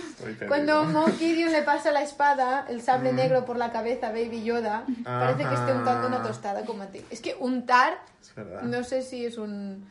Le pasa, le pasa el detector Sí. de metales y Baby Yoda no tiene. Claro, y metal. Baby Yoda está muy en plan... "Pa, pa". O sea, es- está muy mono con sus, con sus espositas. Al lado de Espositas Giancarlo y esposito. ¿Por qué tan malo? Como estamos ahí, eh, lo peor es que hoy me he anticipado, te he visto venir y lo hemos hecho toqueada. Oh Ahí también la vergüenza ajena. Esther, Esther que lo, lo ha pillado pero si quiere ir, como yo he predicho antes. Bueno, mm, dejemos de avergonzar a nuestras familias y a nuestra vaca. Y volvamos a Excalibur, por favor. Eh, la- el sable negro es la varita de Saúco de Harry Potter. Para quien no haya pillado la referencia, tienes que derrotar al antiguo poseedor para ser el, el nuevo. También es un poco la daga sutil de Pullman, lo que estoy pensando ahora, Mm. de la materia oscura. Bueno, básicamente toda arma mitológica Sí. del mundo mundial. Y eh, a ver, yo creo que, insisto, Bocatán tendría que haber sido más, espe- eh, más específica Es de. verdad, ¿eh? Porque Mando está en plan que lo cojas luego, o sea, que te lo doy para ti. Y claro, yo no sé si vosotros lo sabíais, tú Ricardo igual lo sabías por las precue- precuelas, Por por, la las, Rebel- por Rebels. por las series precuelas. Eh, el tema de que, de que no hace, o sea, que no es que el, el sable tenga un poder en sí mismo, lo cual es extraño porque en una escena Moff Gideon dice, el sable tiene un poder, bla, bla, bla, bla. Y en la siguiente escena es que no. Es que no sé si os ha pasado esto, pero Ethan y yo comentábamos que Moff Gideon en este episodio se pasa todo el capítulo siendo un villano de TVO de... Me encanta. Es muy- Me o encanta. sea- yo, yo quiero ver más. más Yo quiero, más. yo quiero mucho Moff Gideon porque Moff Gideon es, es, es villano troleador del mundo, de, to- Pero de no toda la era. galaxia. Era- Es un troleador. Pero hasta este capítulo no, es que en este capítulo se pone muy mujujaja de de verdad, es que cuando cuando están esto es un poco es un salto adelante, pero cuando están todos en la sala de mandos, la sala de mandos, nunca mejor dicho, el chiste que no he hecho seis veces antes de empezar a grabar. Y ve el blaster en el suelo, se lo esconde con la capa de malvado villano. O sea, que se- vamos a ver, es que viene de Blancanieves. Que es en plan de que hay seis, sie- seis personas al lado tuyo. ¿Cómo nadie va a ver que escondes un... Y la sonrisita de jiji, ¿sí o no? Poneos el capítulo de nuevo. Sí, sí. Y puestos a poner el capítulo de nuevo, cuando, cuando el primer Dark Trooper le da un ostión a Mando, el sonido que hace Mando, ¿lo habéis oído? Hace como ¡guau! ¿Te acuerdas? Yo voy de podcast en podcast diciendo esto a la gente, aportando de gato, de gato calidad. Os juro que hace un ruido de Baby Yoda más que de Mando. ¡Guau! Se cae como muy raro. Bueno, en total, que... Esto explica muchas cosas. A ver, total, que... Siguiente punto. Mando es tonto y Gideon le ataca por la espalda. Porque le dice, coge al bebé, yo ya tengo su sangre, que es lo que Es yo verdad. quería de él, te lo puedes llevar, pero a mí me dejas ir. Y Mando que sí, que me da igual. O sea, que te queda... Mando, mando muy coherente como, como toda la serie, en plan de tonto más tonto de los tontos que acepta cualquier acuerdo antes de, Sí, sí, sí, no, el mi bebé es mi prioridad y que lo que quieras que haga lo hago. Me quieres matar, me matas. A Bocatán que le den por culo, por cierto, porque dice, sí, sí, Bocatán, te juro que el, el sable, Moquillo en todo tuyo, y el, pero me dejas escapar, ¿eh? Y Bocatán no, o sea, ella y yo no, no nos vemos, ¿eh? Por contrato. Sí, sí, sí, que me da igual, o sea, dame el bebé. Si yo no la conozco tanto tampoco, o sea, no me cae ni bien, ¿no? ¿Qué vas a decir, señor? Oh, que, que Gideon es muy, muy tonto también. Es que él sabe tantas cosas sobre el sab, se- sword, ¿cómo se llama? Sable. Sable. Um, pero todavía um, en la Hitsim pe- pega, pega en la pesca. Claro, él no sabe luchar, o sea, Moff Gideon le gusta el sable por el por la Porque es bonito. por- porque es bonito, porque brilla en la oscuridad de- con un negro súper chulo. Sí, es verdad que brilla guay, ¿eh? Es, brilla Sí, muy guay. sí, sí, sí. Es una Pero, pero nunca se ha, pero no, no ha tenido nadie que le ha hecho un entrenamiento de espadas. Esa es la cosa. Y por eso, por eso Moff Gideon tiene una, tiene una, una manera de luchar muy, muy vasta. bastante que hace. O sea, no lo hace mal para, para ser más un el, científico. hace el típico que juega videojuegos y se empieza a dar con el mismo botón todo el rato. Así es como ganaba tu hermano en aquel, en aquel videojuego de pegarse. Sí, sí, sí. Juega con el mismo botón y no sabe qué hacer más. Y el otro está en plan de, ¿pero me vas a pegar de verdad? Mando en plan, au, au, au. Bueno, pero también a mí me pareció curioso porque yo como Esther pensaba que, o sea, cuando empezó la pelea yo pensaba esto va a ser el momento final de la- Sí. de la- la- del, del capítulo. De hecho, yo, yo moví, moví el ratón a ver cómo, cómo iba de tiempo y pensé que bueno, estamos en la mitad, ¿no, bro? Sí, yo pensaba aquí nos van a sorprender no por las cosas que pasan, sino por, por el orden y la duración en la que están pasando, ¿no? Y bueno, que luego, pues todavía quedaba mandanga de la buena aquí, ¿no? Pues sí. Y, y en el momento en el que se acaba tan rápido la pelea, sea es como. Y, y Moff Gideon se lo está pasando de puta madre. O sea, Moff Gideon se ha fumado un peta antes de, de empezar el capítulo. Porque está plan, ¡oh, me has ganado! Y entonces dice, ¡ah, no me matas! ¡Uh, esto va a ser interesante! No habrá que verlo. Es como este tío se lo está pasando muy bien. Como villano está como en plan de, uy, voy a ver en los planes de los buenos. A ver qué- Les voy a contar mi plan, porque ahora ya da igual, no, ahora ya he fracasado, ya me da lo mismo. Ahora voy a sentarme, coger mis palomitas y ver cómo se pelean ellos, ¿no? Y mando que me da igual. ¡Que cojas la espada, coño! Además que al final es un poco, dame mi bebé y usted, señor, tome mi bebé. ¿no? Es como lo coges y lo, se lo das al siguiente que viene, ¿no? Luego, eh, se... Se bueno, van a que- la sala de mando. Sí. Hemos obviado lo que he dicho antes de que Mando es tonto. Porque Mando se gira, se pone, o sea, le ofrece la espalda a Moff Gideon. Es como, atácame, ¿vale? Ahora me voy a girar y tú me das. Sí. Aquí. Pero como decía Ethan, pues tampoco, nunca lo había pensado así. Tampoco le iba a hacer nada porque, porque ves cara. Entonces se, se van a la sala de mandos donde están todos los mandos y las y las, ¿Y las eh, mandas? y las mandas. Y vos se queda Tocatán el chiste de mierda tenía que hacerlo. Bocatán se queda eh, o sea absolutamente catatónica cuando se da cuenta de que Mando ha ganado en combate el sable. Y, y para mí es mi momento favorito de Bocatán porque se queda sin palabras y, y no habla. Entonces esto es esto me gusta. Esto es ¿Y vosotros qué, qué vosotros qué pensáis Que yo en ese momento pensaba que iba a coger la pistola y... Yo Y también... Bocatán. o sea, Bocatán, Bocatán, Bocalla, Bocalla Sí. muchas bocas. sí como Bocatán yo sí que me quedé un poco... ¡Ah! Toma plot twist. Porque no me lo esperaba Bastante, y sí que pensaba, se van a matar ahora estos dos. Se Y van a- alguien pone la espada en el suelo y empiezan King in the North. y mando que no quiero. Ah, no, no, yo pensaba que a Bocatán se le giraba y se ponía a pelear con él. Así Claro. que digo, Ahora porque, cuando he dicho lo del King of Death me pensaba que iban a coger la espada, la ponen en el centro y en plan de y ahora jugad, jugad al pañuelo, el que coja antes la espada. ¡Excalibur! Venga, voy a contar a tres. claro, es que es muy de objeto mágico de, de, de, o sea, de fantasía toda la- Bueno, es lo- lo que pasa nosotros- con Star Wars, que al final Sí. no sabes dónde Claro. termina la fantasía y empieza la ciencia. Claro, pero aquí juegan con eso, con que realmente la espada no tiene ningún poder mágico, es, es el lore que le has creado a la espada. Hmm. Que eso es quizá lo que hace, lo que Mova estaba jugando antes a decir que, el- que la Hmm. espada tenía poder, pero no tiene poder. Es el lore de detrás. Pero además me encanta como Moff Gideon es tan, es tan listo que sabe que, que es seguro, entre comillas, para él que la espada la gane eh, Mando, porque él sabe que Mando ni le va ni le viene, sabe que a Mando le da igual la espada. Lo que no quiere es que acabe en manos de, De Bo-Katan. También me sorprende que Bo-Katan, siendo como es, como decías tú, tan agresiva y tan que mi trono, mi trono y terrorista y de todo, no diga, pues te mato, Mando. Eso es lo que pensaba yo, que se Bueno, es que el problema, y es una de las cosas que a mí me molesta de este capítulo, es que estamos en, el momento en que tenemos que decidir y, y todo, es- todo esto y todo esto va a mom- momento clímax de la discusión y pasa lo que pasa. Y se corta llega- todo. Y se corta todo. Es como la típica comida familiar donde la gente están hablando de política y entonces cuando estás llegando al punto álgido uno de los bebés vomita en el suelo.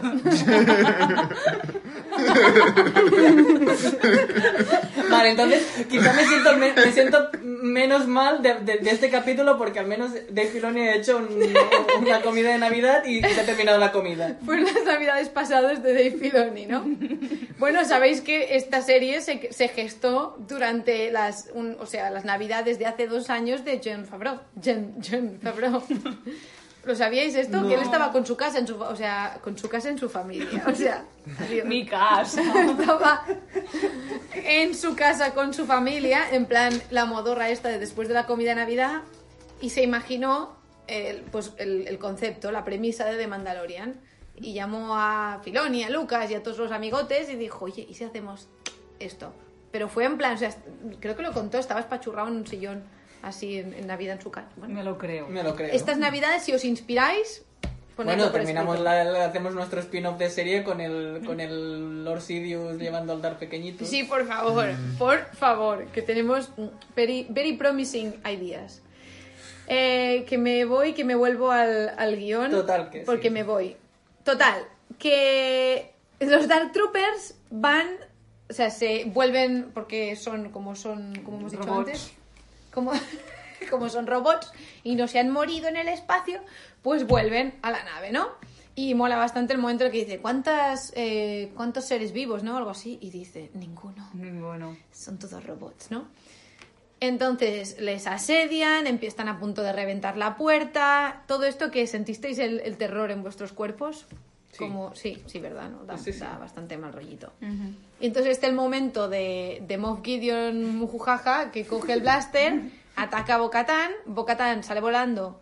El otro día en el podcast de Segundo Desayuno, Dani decía que el fallo que le veía a esto es que mm, no llegas a ver luego qué le pasa a Bocatán. Sí, sí, sí. Y es verdad, no Es te la verdad, enfocan te- más. Te, te planteas si la ha matado o no. Sí, sí. Podría Pero estar Es muerta. que, es que el fallo de, de esa escena es que no sabes nada de esa resolución de, De de, conflicto. esa- de conflicto. O sea, te- es que te, cor- te corta todo el conflicto. Porque esto se verá más adelante, o sea, tienes... Pero no puede, o sea, lo- a mí lo que me quizá me molesta más de todo esto es por qué cortas todo ese esa tensión que se masca en el aire con unos Dark Troopers, que me parece muy bien que, que, que, que cómo resuelves y que me crea mucha tensión, pero no resuelves ese conflicto.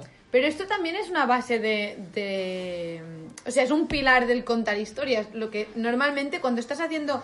Cuando estás creando la tensión, sueles darle una pausa, como acabo de hacer yo ahora con este, este momento de coger Sí, aire. pero- Tienes que darle... O sea, tienes que o darle una pausa o interrumpirlo con, al- con algo, con un golpe en la mesa más fuerte... Para que esa resolución se postergue un poco. Mm. Pero puedes, no puedes hacer resolverlo tan rápido. Pero puedes hacer un cliffhanger, pero hay cliffhangers que aceptas entre puentes entre un libro y otro, pero este, por ejemplo, es demo- dilatar una escena que en realidad, como no sepas encadenarlo, a mí, un año esperando esa escena me puede crear, me puede crear mucha decepción. que yo no creo que vaya a ser una escena. O sea, a mí la sensación Claro. que me dio es que esto va a traer cola. Va a traer cola, pero el problema Igual es que, luego no. que mientras que cuan- cuanto más dilates esto, o sea, siempre que haces un cliffhanger, cuando más dilates la espera entre la siguiente escena y esta, o sea, lo típico cuando lees un libro y te esperas al siguiente capítulo, depende de cuánto es, el, el cliffhanger lo, lo- le reduces el, el- el poder. Tien- tenía mucho, tiene mucho poder para mí esa, esa escena y esa resolución como para hacerme esperar un año y más porque va a haber porque va a haber una serie antes que la tercera temporada de Mando. Ese es el problema. Sí. ¿Cuál? Va a haber antes Boba el libro Fett, de Boba ¿no? Fett que, que Mando. El libro de Boba Fett llega en diciembre de 2021. Y luego es Mando 3. ¿Por qué hacen esto? Pero yo no creo que interceda, o sea, que inter...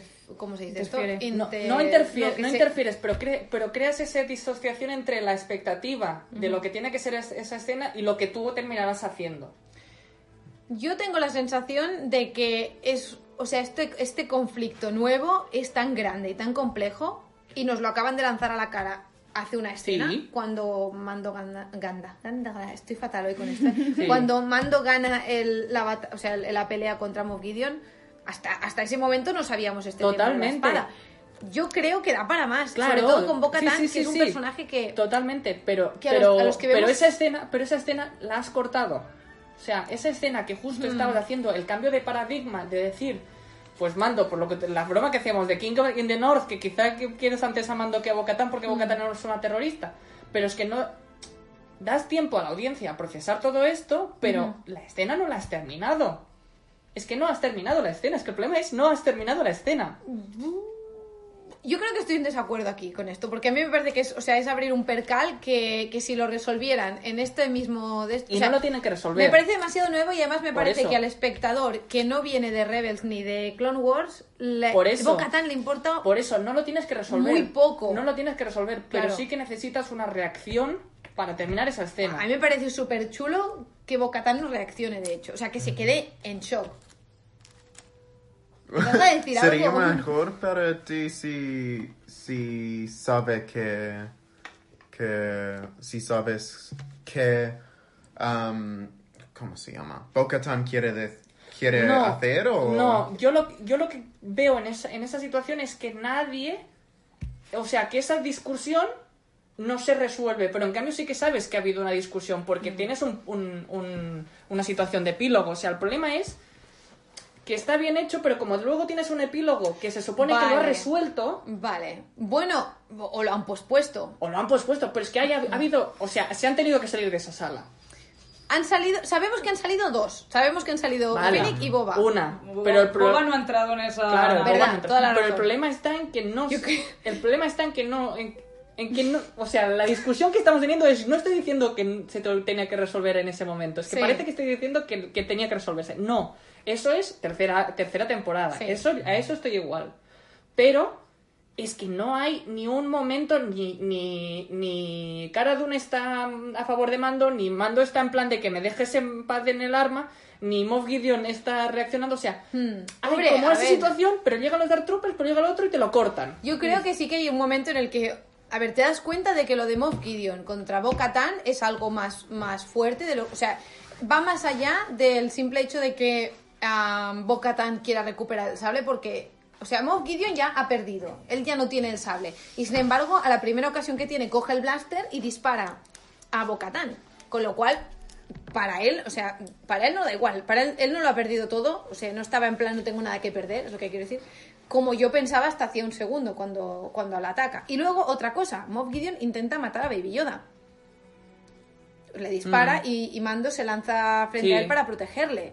Que esto a mí también me chocó mucho, porque yo la parte que me creí de lo que le decía Moff Gideon a Mando era yo ya he terminado con él, ya tengo lo que necesitaba. Yo esto me lo creí. Sí, es lo que en, pero- en, um, en Fans Fiction, eh, Richie Fintano siempre dice una cosa que es que, que hay una técnica que es la del sándwich de la mentira o el sándwich de la verdad, depende. Que es que tú coges dos verdades y envuelves con ellas una mentira y así cuela más. O sea, por ejemplo, tú dices, el típico ejemplo era el de, él, él decía el de un adolescente, ¿no? Que llega tarde a casa y le dicen, ¿dónde estabas? Y dice, estaba en casa de una amiga, que es mentira porque estabas en, en una discoteca, estábamos bebiendo zumos de piña, que es mentira, y las amigas que estaban eran esta, esta y la otra, y estábamos escuchando música, y eso es verdad, ¿no? O sea, tú pones verdades para ocultar mentiras, para darles credibilidad. Y yo pensaba en ese momento cuando le dice, vete de aquí, no te voy a atacar, eso obviamente ya hemos visto que no era verdad, pero cuando le dice, yo ya he acabado con él, ya tengo lo que necesitaba, me lo creí. No sé si es que soy tan tonta como mando. Yo, yo también me lo creo. Yo es que creo que es decir la verdad, pero, pero también es eh, nadie más va a tener a Baby Yoda. También sea, es cierto. O sea, en realidad era una media verdad de él, en plan de yo ya he conseguido lo que quería, pero ya no hace falta que la galaxia tenga Baby Yoda. Mm. Pero tú crees que él piensa que los de la, o sea, que la República va a intentar hacer lo No, mismo que él? no, no, pero, pero sí que sí que al final él es, él eh, o sea, él ya piensa, por- él, él piensa mucho por, por sus propios intereses y realmente eh, desprecia toda, toda vida y toda situación. Y como Baby Yoda pues ha llevado tantos problemas que la ha tenido que, que- que intentar secuestrar dos veces. Es que un niño es trabajo. Entonces, es- por eso, como lo, ha tenido que, como lo ha tenido que secuestrar dos veces, pues, pues dice, pues no quiero tener, volver a tener más problemas con este niñato y Mm. ya lo elimino de una vez por todas. Entonces no ha dicho una mentira, ha dicho yo ya he terminado con él. Mm. Entonces yo ya he terminado con él, se puede eh, entender como llévatelo o Vamos yo ya a- termino con él. Vamos a reciclarlo. Yo ya ¿no? termino Ahora con ya. él. A ver, bueno, voy a, vamos, a, vamos a reconducir porque hemos perdido a, a Esther y a, y a Ethan. Sí. no sé si Pero nos digo, han ido. no, no sé si se me ha entendido, pero es que yo encuentro que la escena Sí. se corta. Bueno, aquí también ya, ya entramos a gustos. Sí, o sea, sí, es- sí, pero porque luego a mí y no tengo hemos llegado al momento en el que nos vamos a pegar. Pero porque yo, tengo la bajona, o sea, no es y yo tengo porque- el pescar, así que voy a ganar. Entonces, cuando están en el momento máximo de, de, de supertensión de que nos van a reventar estos, estos robots, ¿no? Vemos que, bueno, es verdad que Mando cubre a Baby cuando, cuando Moff Gideon le ataca y Cara Dune, tengo apuntado que le da una caricia con el codo. Yo no sé dónde estaba cuando estaba escribiendo este guion. Estabais mandando stickers compulsivamente y me estabais distrayendo. Y entonces llega Santa Claus Skywalker, que también lo tenemos aquí como, como la, la aparición. Alguien de este grupo que tiene una inteligencia suprema ya predijo esta llegada, ¿no? De- del Salvador. Santa Claus Skywalker, Jesucristo, bueno, todos son similitudes, ¿no? Y Ricard, ¿qué, qué te pasa? Porque O sea- no espera, de hecho te voy a cortar como a la escena. Vas Yo- primero tú, Esther, porque Ricard y yo llevamos mucho rato discutiendo. Sí, sí, sí. Y añoramos oír tu voz y necesitamos respirar. A ver. ¿Hasta dónde tengo que explicar? Todo. Todo. Era una tarde. Había terminado, 1990. había acabado de terminar un examen muy largo. Llevaba dos gin tonics encima. A ver, me gusta cómo se resuelve lo de, bueno, nos van a matar, estamos aquí en la, en la, en la parte de, lo- de los mandos mm, con esos robots que son imposibles de matar y aparece aquí El Salvador. Esto me gustó. También es verdad, no sé si a vosotros os pasó que con el movimiento, que iba todo de negro, la espada, ya empezasteis a sospechar o no. Sí. Y yo estaba ya un poco con la ceja en plan, ¿va a ser él? Esto os quería preguntar. Mm, en el otro día, en segundo desayuno, les pregunté cuándo os disteis cuenta, pero ellos son, son, son frikis de la vieja escuela y todos, todos menos un par, que son más como yo, dijeron que cuando vieron el, el X-Wing solo. Porque si es solo un X-Wing, solo puede significar una cosa. Yo en ese momento lo pensé que es, Pues es, el, no. es el Jedi. Yo tampoco. Pero, pero me lo confirmó la espadita, claro. Claro, yo eh, la verdad es que en el momento en el que sale la figura empecé a gritarle a Ethan, tiene que ser Luke, tiene que ser Luke, tiene que ser Luke. Pero claro, yo llevo seis capítulos diciendo, ese es Luke, ese es Luke, ese es Kylo Ren, ese es Luke. Y ¿Cómo va a ser Kylo Ren? Vamos a ver, que no ha nacido. Pero Ven. sí, lo confirmas, ¿no? Pues eso, entonces llega, Mando vuelve a ser un poco tonto de, ¿eres un Jedi? Sí, es que además es un Jedi, pues toma, esto, ¿no? Entonces, cuando no se sé. quita, cuando se quita la capucha y ya te confirman que es Luke, fueron muchos sentimientos, aún no sé decir cuáles, de "Ah, Marina tenía razón, qué fuerte, no, qué fuerte lo que, bueno, es un poco qué fuerte, qué fuerte, qué fuerte, qué fuerte. Claro, ¿qué pasa? Luke ah, recibe la llamada de Baby Yoda y está allí para em, formarle. Entonces, Baby Yoda está esperando la confirmación de Mando para irse. La carta, la carta de Hogwarts. Muy mono él. Papá, ¿puedo ir? Y cuando le hace con la manita, acaricia el casco y él se lo quita, yo aún estaba un poco que fuerte, que fuerte es Luke, que fuerte Claro. todo. Entonces, ¿qué me pasó? Que todo el sentimiento y la emoción que tuve cuando nos hicieron el amago de despedida en el, en el episodio de Ahsoka Tano, no lo tuve en ese capítulo. O sea, yo cuando, cuando vi que el mandaloriano se despedía de Baby Yoda porque se creía que Ahsoka Tano se, la, se lo llevaría, casi me eché a llorar. De, no puede ser que se despidan, esto va a ser muy duro, no sé qué. Y cuando en realidad, ya, cuando sí realmente se están despidiendo, aún estaba con la emoción y cuan- intentando asimilar todo lo que era, que el, el hecho de que es Luke, que, que está con CGI, que tal, que fuera Luke sobre todo, que conectaran las películas con una serie, fue tan, tanta emoción y, y me costaba tanto de, de asimilar que el momento en que se quita el casco, se despiden, se me hizo demasiado frío. Y un poco yendo hacia Ricard, de que veníamos de, una, de un conflicto que no se estaba resolviendo, que no tenía que resolverse en esta escena, porque seguramente va a ser el arco mm, principal de toda la tercera temporada, eran demasiadas emociones de pronto, ¿no? De vamos a tener una- un conflicto aquí, vamos a tener una- un duelo con Bocatán y, y, el Mandaloriano. No lo tenemos. Vienen los Dark, Dark Troopers, lo- los robots estos.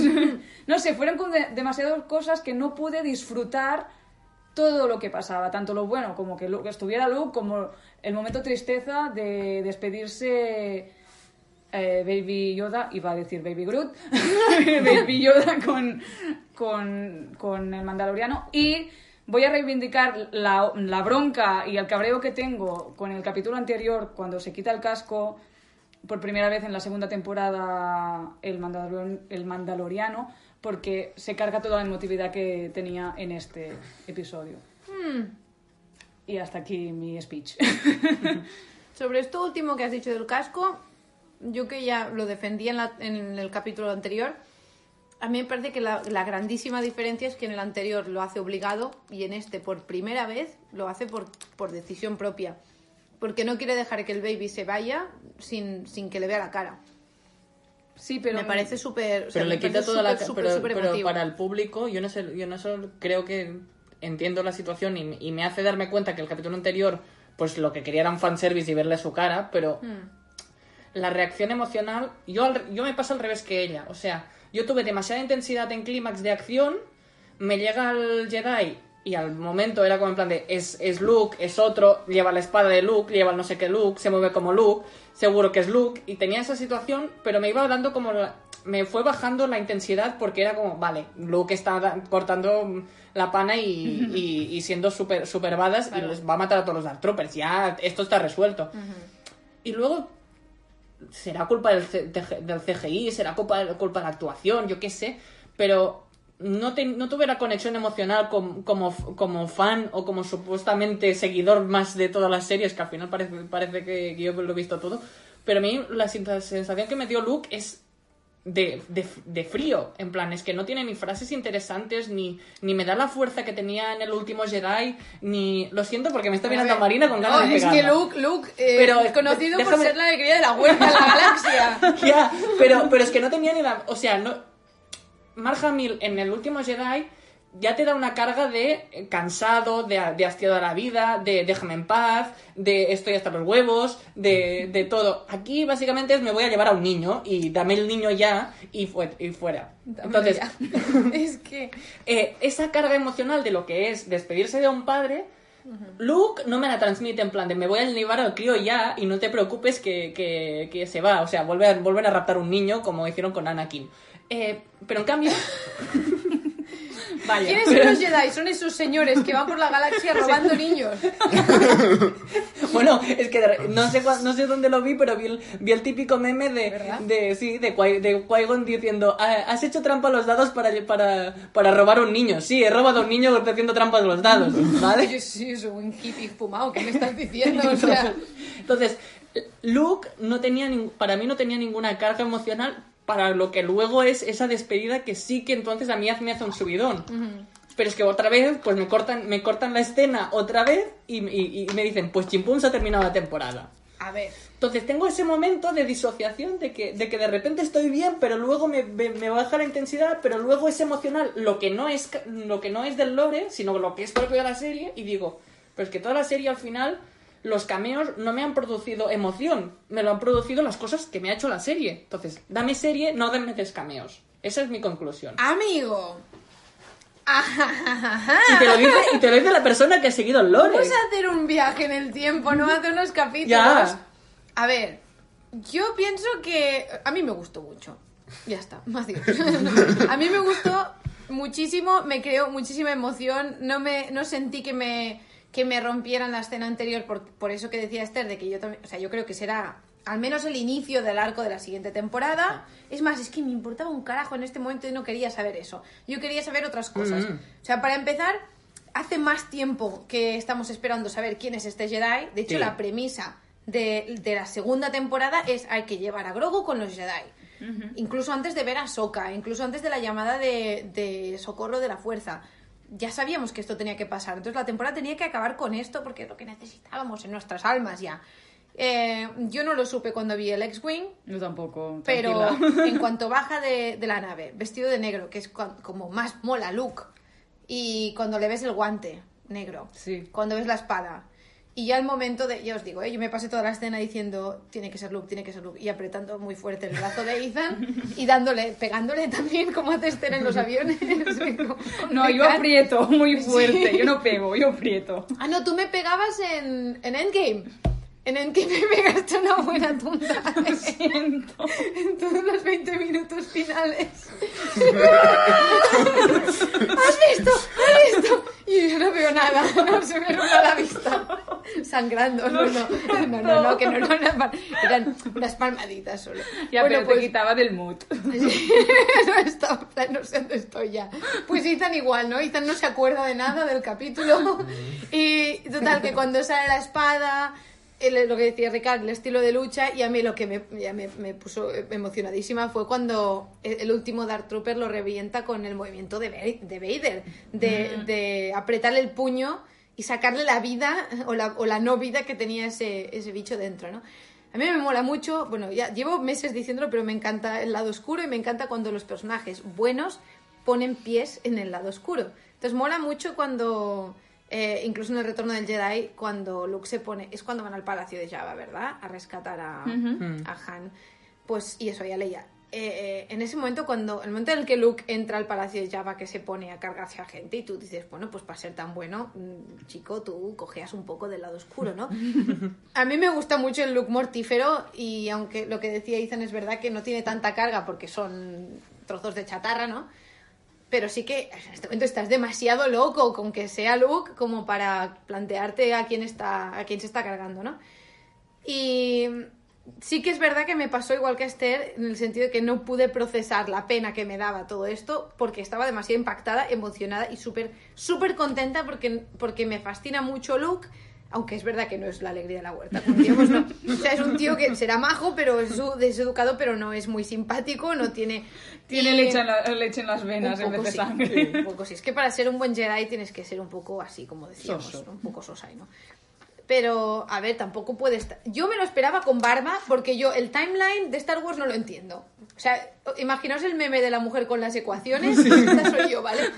Y nos lo dijiste hace unos días, que esto pasa seis años después de la última. O sea, que, que Luke De la, tenía que estar última, casi de la igual. última, pero de las originales. De las originales, originales, sí, sí, de vale, Jedi. Pero yo no sé por qué se me rompió la mente. Incluso nosotros dos vimos, nos pareció ver una barba debajo de la capucha y estamos, ah, tiene barba, es Luke, es Luke, ¿no? Y luego se quita la capucha y es Luke, pero no es el Luke que nos esperábamos. y nos miramos los dos en plan, ¿qué ha pasado? Dices, ¿Se ha claro, faltado? Alguien en el Sí, sí. ascensor ha hecho un venga. ¿Vosotros os esperabais que cuando se quitara la capucha fuera Luke joven? Sí. Sí. Pues yo no. Yo bueno, es que tenía que, por, por coherencia y... Coherencia que yo no tengo, ¿no? Aunque hubiese molado un look. Hubiese en plan- molado que en ya plan Capitán tenido, América Infinity War, rogado, ¿no? Y, y claro, también es verdad que, o sea, es la cara de Luke, está puesta sobre un cuerpo de otra persona, pero es la voz de Mark Hamill, que esto Mm. mola mucho, pero mucho. Porque además es como muy, bueno, que parece la, la voz joven. Es Claro, una pasada Es eso. que viva la tecnología, ¿eh? Esto- no- yo creo que nos está trayendo unas maravillas estos, estos últimos años, que es una pasada. Y a mí, lo siento, pero a mí, a me encantó. O sea, me encantó la decisión de que fuera él, me encantó el momento y cómo se desarrolló, o sea, la construcción de la escena en la que tú, o sea, en distintos niveles, según lo fan que seas, lo puesto que estés o, lo mucho que lo quieras, o sea, distintas cosas hacen que te des cuenta en distintos momentos, ¿no? Pero son como miguitas, es como mira un X-Wing, mira el guante, mira la espada, mira el estilo de lucha, ¿no? Y al final es como chan, es como el momento cumbre en el que se quita la capucha. A mí me parece súper bien que haya cero carga emocional, primero porque él no conoce a Grogu en principio, nosotros sepamos. O sea, que nos hayan enseñado en las pelis, no lo conoce. Am, me encanta que nadie en esa sala sepa quién coño es este, Ya, eso es guay. porque, o sea, no tendrían por qué. ¿Tú eres un Jedi? Sí. No, pues toma, llévate a mi niño. Lo que pasa es que Mando sigue un poco ingenuo, podría haber sido otro... Sí, además, ¿dice Luke Skywalker? ¿Dice el apellido? No, me No lo acuerdo. dice, creo. No, vale. Creo que no dice el Creo nombre que no, dice creo que se conecta, se conecta con, con, con, Yod- con Yodita y ya Sí. está. Vale. Y aquí viene donde la matan, porque, bueno, al principio eso que decías, ¿no? Que le, le pide permiso, ¿no? Y, y me hace gracia Mando porque dice, "Ven, venga, anda, vete con él. Y Grogu hace como, "Ue, ue", y entonces Mando dice, ah, pues no quiere irse. Fíjate, me lo tendré que que no, quedar. que no quiere irse. Me lo tengo que quedar, ¿no? Dice, no, es que te está pidiendo permiso. El momentito del... Es que, perdón, es que lo hemos hecho como en bloque y estoy como volviendo atrás y No repasando lo mismo que habéis dicho vosotros. Yo sabéis que estoy muy a favor de ver la cara de Pedro Pascal. A mí me parece súper importante por el hecho de que sea la primera vez que él, sin necesidad más que la conexión entre ellos dos, decide quitárselo. Además, no creo que sea casual que se lo quite el casco. Enfrente de, de las otras dos mandalorianas, que de hecho parte de, de la evolución de ese personaje es haber entrado, en- entrado en contacto con otros mandalorianos distintos a él durante esta temporada. Y el hecho de que cuanto más tiempo pasa, más flexible se haya ido volviendo él con su credo, ah, con sus prioridades y, y con todo lo que había creído hasta entonces, ¿no? a, a mí me, o sea, me, me tocó mucho, me emocionó mucho, pero, pero es verdad que estaba demasiado impactada con lo de Luke como para reaccionar en el momento. Se me ha ido dando más penita luego ver los GIFs y los memes y todas las imágenes de, de la manita en la cara de, de Pedro Pascal. Y, y yo es que tenía ganas de verlo a él actuar también. Sí, no, es que es una bestia parda, porque en nada te está ahí con la lagrimilla y todo, y bueno, quieres abrazar. Es que lo hace. ¿Cómo puede hacerlo tan bien? Sí, claro, sí, un sí. actor también, a, a fuerza de interpretar a un personaje, se va nutriendo de él y, y cuanto más tiempo lo interpreta, se supone que más, más tienes cogida la. Eh, ¿Cómo se llama? No sé, la fórmula, ¿no? La, la- la La manera esencia, de la sí. esencia y la forma de actuarlo. Claro, sí. Más lo tienes por la mano. Y, y me parece alucinante que este señor, que ha sido propiamente el mandaloriano tres veces, o sea que su cara ha sido la de este personaje solo tres veces y en momentos muy muy cortos, a excepción del episodio de la tragedia, ¿cómo le puede dar tanta personalidad, tanta intensidad y tantos matices? Me parece una pasada. Y, y bueno, pues el momentito de... Nada, que le hace así con la manita y, y desaparece el También hay un momento que se agarra de la pierna, ¿no? Sí. Ah, aparece R2. Sí. Y se ¿Qué pone muy contento, ¿no? De pronto, de haber... Se ponen los dos, yo, eh, claro, a mí me hizo gracia porque digo, ¿eso es porque los dos son bichitos pequeñitos que hacen ruidos monos y que andan raro? ¿O porque... ¿Por qué creéis que es R2? Porque yo he oído un par de teorías interesantes. O sea, ¿por qué creéis que se llevan tan bien? Dígamelo. ¿Qué pensáis um, R2 dice a, a el bebé? Por aquí, por ahí voy. Sí, sí. de que se conocen. Yo tengo la sensación de que se conocen. Se conocen de antes. Porque básicamente. Yo no sé si habéis llegado en eso de Clone Wars. No. Pero. No, no sé. Pero hay un momento en que a R2 lo secuestran. ¿Vale?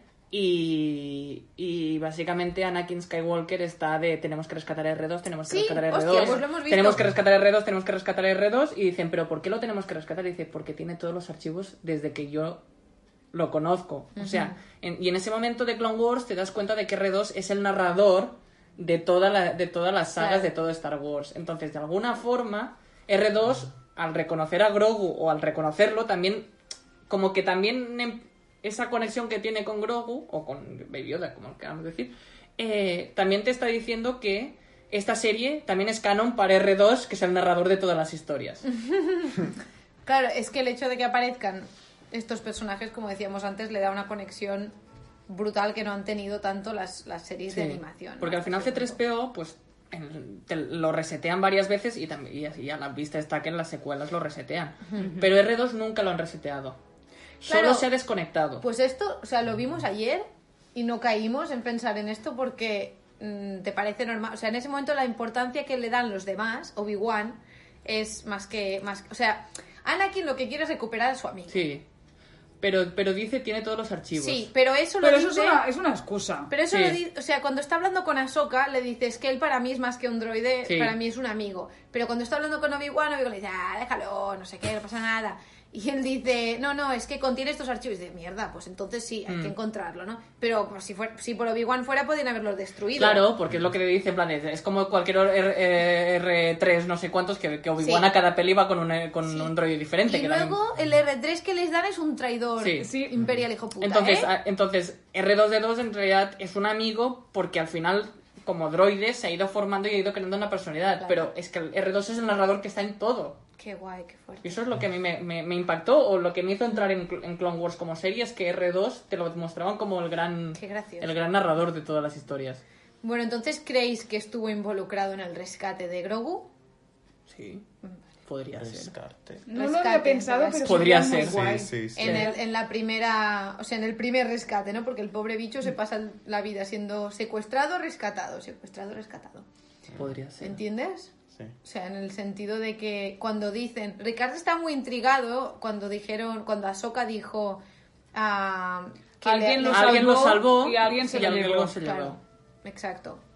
Entonces podría ser R2 no tiene un compartimento que se le abre. me pero ¿crees que confundiendo. Pero ¿crees que cabe? ¿O que no se muere? co- ¿Es una mini sauna Pero- para mini Yoda? Pero Él puede ser más, hermética. pe- más pequeño también, ¿Quién? ¿Grogu? Grogu.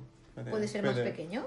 Bueno, se puede chetar. Sí. Sí, Sí. puede agachar, ¿no? No sabemos si lleva, si está siempre dentro del saquito, si está de rodillas, si está con los, con los pies así en, haciendo- plan. Buda, sí, sí. Es verdad. Good point. Bueno, entonces estamos todos de acuerdo que algo ha tenido que ver, ¿no? Que se conocen Sí, de antes. Sí.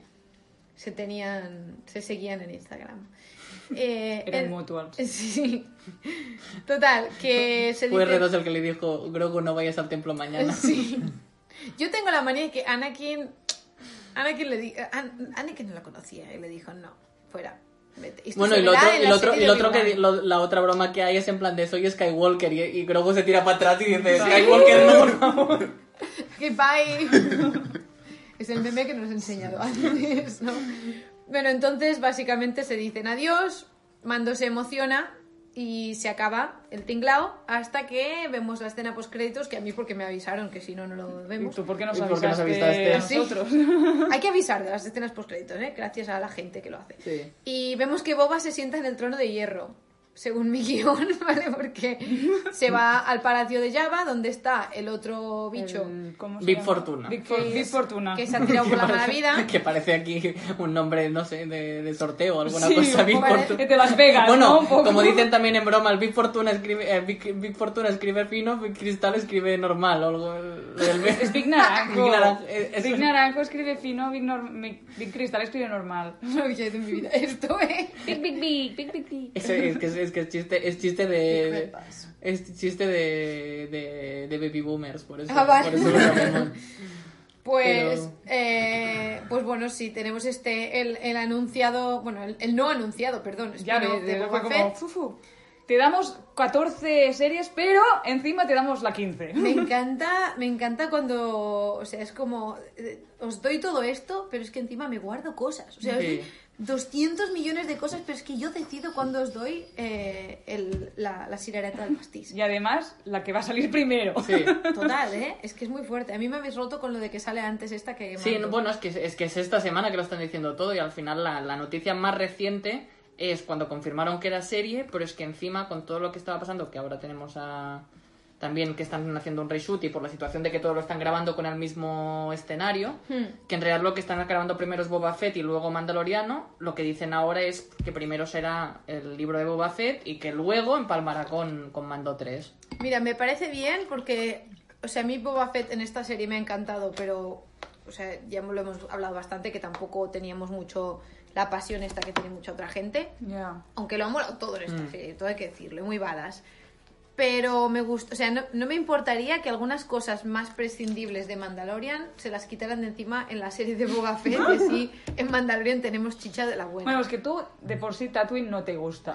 Es que es un coñazo, Tatooine ya. Odio la arena. Pero a ver, que, que, que, que, todo lo que puede que- mostrar Boba Fett al final es una serie de villanos, que es, que es justamente lo que quiere, es una serie de, de los más Ya, de pero los me bajos gustan los. Sith, me gustan los Sith. O sea, me gusta que sea... O sea, es, Malos es. Es clasista. Ella no es. Ella, ella la discusión del imperio, Sí. del imperio república lo quiere, lo de abajo no. de, de- de medio pelo. No, Sí. no, no, no. Pero, y, lo- y la otra cosa que, que, que ya no sé si es cierto o se lo han inventado, que cuando llega Boba Fett a Big Fortuna, que le dice, este es mi trono, porque tiene mi nombre escrito, que se ve que en letras de Star Wars está escrito Boba Fett en el trono. ¿En serio? Pero yo no acabo de entender muy bien por qué este, o sea, por qué Boba Fett se va a este sitio. Yo, sinceramente, yo no me acuerdo bien de las de las originales y o sea, Trabajaba para Java, pero... Bueno, es, no, era casa Trabajaba era, no, era, Vader, ¿no? era Era casa recompensas. recompensas. vale. Trabaja para todo el mundo. Trabaja para todo el mundo, pero creo que, que tenía que, que con, que con la relación con Java era de igual a igual, de alguna forma. y, el, y, el, y el clan de la mafia de la, de- que, controla, que controlan los Javas, que eso es más, es más de Clone Wars y de esa peli innombrable antes de la serie. Oh Eh. Qué serie. Que- la peli de la peli de la Clone peli Wars. antes de la serie de Clone Wars, que es horrible. Pues yo no paro de decirle a Ethan, tenemos que verla porque No, viene antes de la no, serie. No, es mejor, No. mejor que desapa- mejor que nadie, la- nadie se acuerde No, de que siquiera la vez tengo más ganas de verla. Cuando la gente dice esto. O sea, es para verla después de de la serie y reírte de que, Sí. de que no vale nada. Vale. Pero que al final es eso, que, que yo creo que yo creo que Boba es como cuenta pendiente de quiero quiero tener quiero tener la mandanga. Ya está. Pero matan a todo el mundo. Bueno, por fin alguien libera a la pobre Twilight. Gracias. Bueno, no sé si es la misma, No, pero. no es la misma, porque la Es otra la se la misma, comen, ¿no? ¿eh? Cuando se me. Ah, es verdad, coño. Ah, ¿no? Cuando pobre. se me estropea una, ponme otra igual, ¿no? Mm. Pobres Twilex. O sea, luego para que. Y por lo menos les no. Pues mira, Tengo que decir que a esta, la- yo creo que el, el- eh, la caracterización está más mejor conseguida que la de Natalia Tena, que es una de las cosas que me fallaban, que se la veía muy trapera. O sea, como que parecía que no había esfuerzo en el disfraz de ella, que era un poco comprado en, en el súper. En AliExpress. Sí. Chicos, eh, llevamos 2.200 horas y tengo un mogollón de cosas que preguntaros. vale. Pues ve, ve disparando porque antes de que se haga el, Pero disparo como antes de que se haga el, to- Stormtrooper. el toque de queda, claro. Es que tenemos problemas eh, civiles, o sea, problemas de, del nuevo mundo, ¿no? De la nueva normalidad, que Esther lo odia. Da rabia, da rabia el concepto. Sí. Lo hacemos quizá Ten- frase a frase o en Sí. plan de palabra palabra directa, palabra respuesta. intentemos ser sí. breves. Vale. Y lo siguiente que se supo es que al día siguiente seguían haciendo podcast. Antes de pasar a las preguntas generales de la temporada, o sea, tenemos las de las del capítulo, que yo las he llamado momento Dark Trooper, que es el momento de mierda, porque, pues, porque dan mucho miedo y son oscuros y son malos y Terminators. ¿Cuál sería vuestro momento terrible? Y el momento bueno le he llamado Mando Baby. Mando Baby. ¿Alguien quiere Para empezar? mí fue un poco la presentación de los cuatro mandalorianos que me lo esperaba un poco más happy flower y fue como pues aquí tienes una, bata- una batalla, una pelea de taberna y pues ala. Eh, esta fue, fue un poco bajona y creo que de mejor no el momento mando baby Mm. no sé, es que lo de Luke me gustó mucho, pero lo que repercutió en lo de después me falla, así que no sé cómo... Es un 50-50 lo de Luke. Y cara de un partiendo la pana, siempre me gusta. Que no falte, por favor. ¿Quieres participar, Ethan, en esto? Mejor momento y peor momento del capítulo. peor momento de, de la- del episodio fue cuando fue la taberna también, yo creo. Am, Igual. mejor es Luke con ma- matando las, las robots porque Los robots. los droides porque porque cuando era pequeño eh, pequeño querí- quería ver Luke haciendo cosas más que peleando Darth, Darth Vader y esto fue súper súper guay Es como un regalo, ¿no? sí es un regalo Al pequeño Ethan. Sí, sí, sí. todo, todo, todo, todo de esta serie es, serie es cosas como esto, pero esto fue súper cool, súper guay. Estoy bastante de acuerdo que esta serie es como regalitos para... Es que es un regalito de serie. Ricard, ¿quieres decir las, las Yo tengo tuyas? que decir que también coincido, a pesar de lo que te parezca, Marina, de que odies, de que odie la situación Luke, pero para mí momento, momento mejor del capítulo es toda la intensidad de cuando los Dark Troopers están luchando y, y Luke parte la pana y aparece y, y hace y los destroza a todos. O sea, para mí es de lo, de lo mejor que hay, aunque luego ya te digo, tengo mis reparos por la situación. Pero eso no quita que a mí me guste y que me parezca lo mejor que hay del, del capítulo. Y momento malo, pues que Bocatán, Bocatán que parezca la, la terrorista súper emotiva de todo, no reaccione a nada cuando, cuando tenga que decidir y se da cuenta de que el, de Moff Gideon se ha salido con la suya y, y la, y, y la, la espadita no es suya, no es de Bocatán. O sea, me parece en plan, pues no, pues eh, una bajona pues, Claro. pues bastante importante. Bueno, a ver cómo reacciona la Sí. temporada que viene y si te da... Si responde más a tus expectativas. Pues hoy yo creo que somos poco originales porque yo coincido bastante.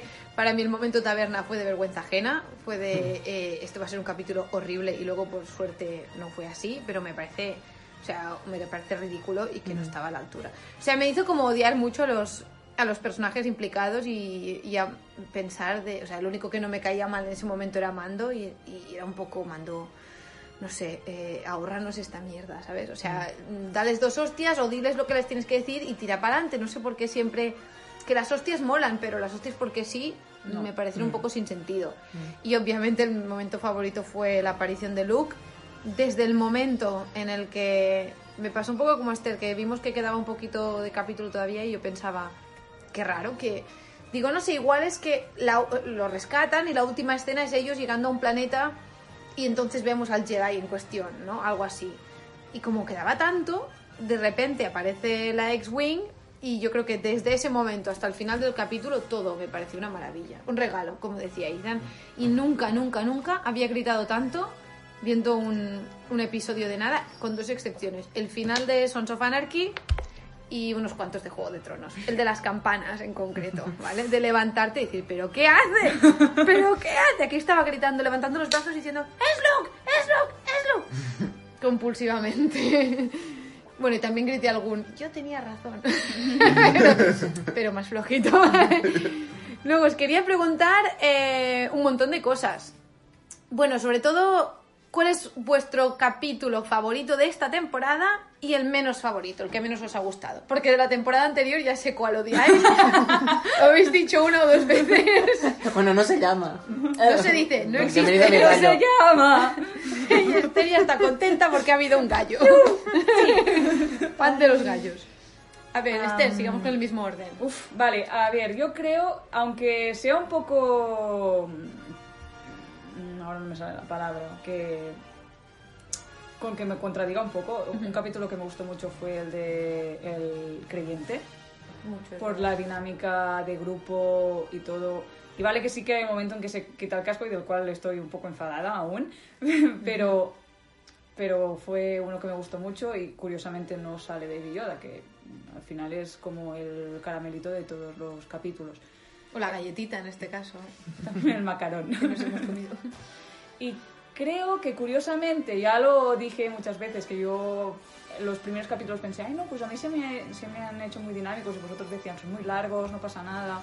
Pues tal vez de los que menos me han gustado fueron tal vez el primero, por ejemplo, em, ¿De el tercero, el de la heredera.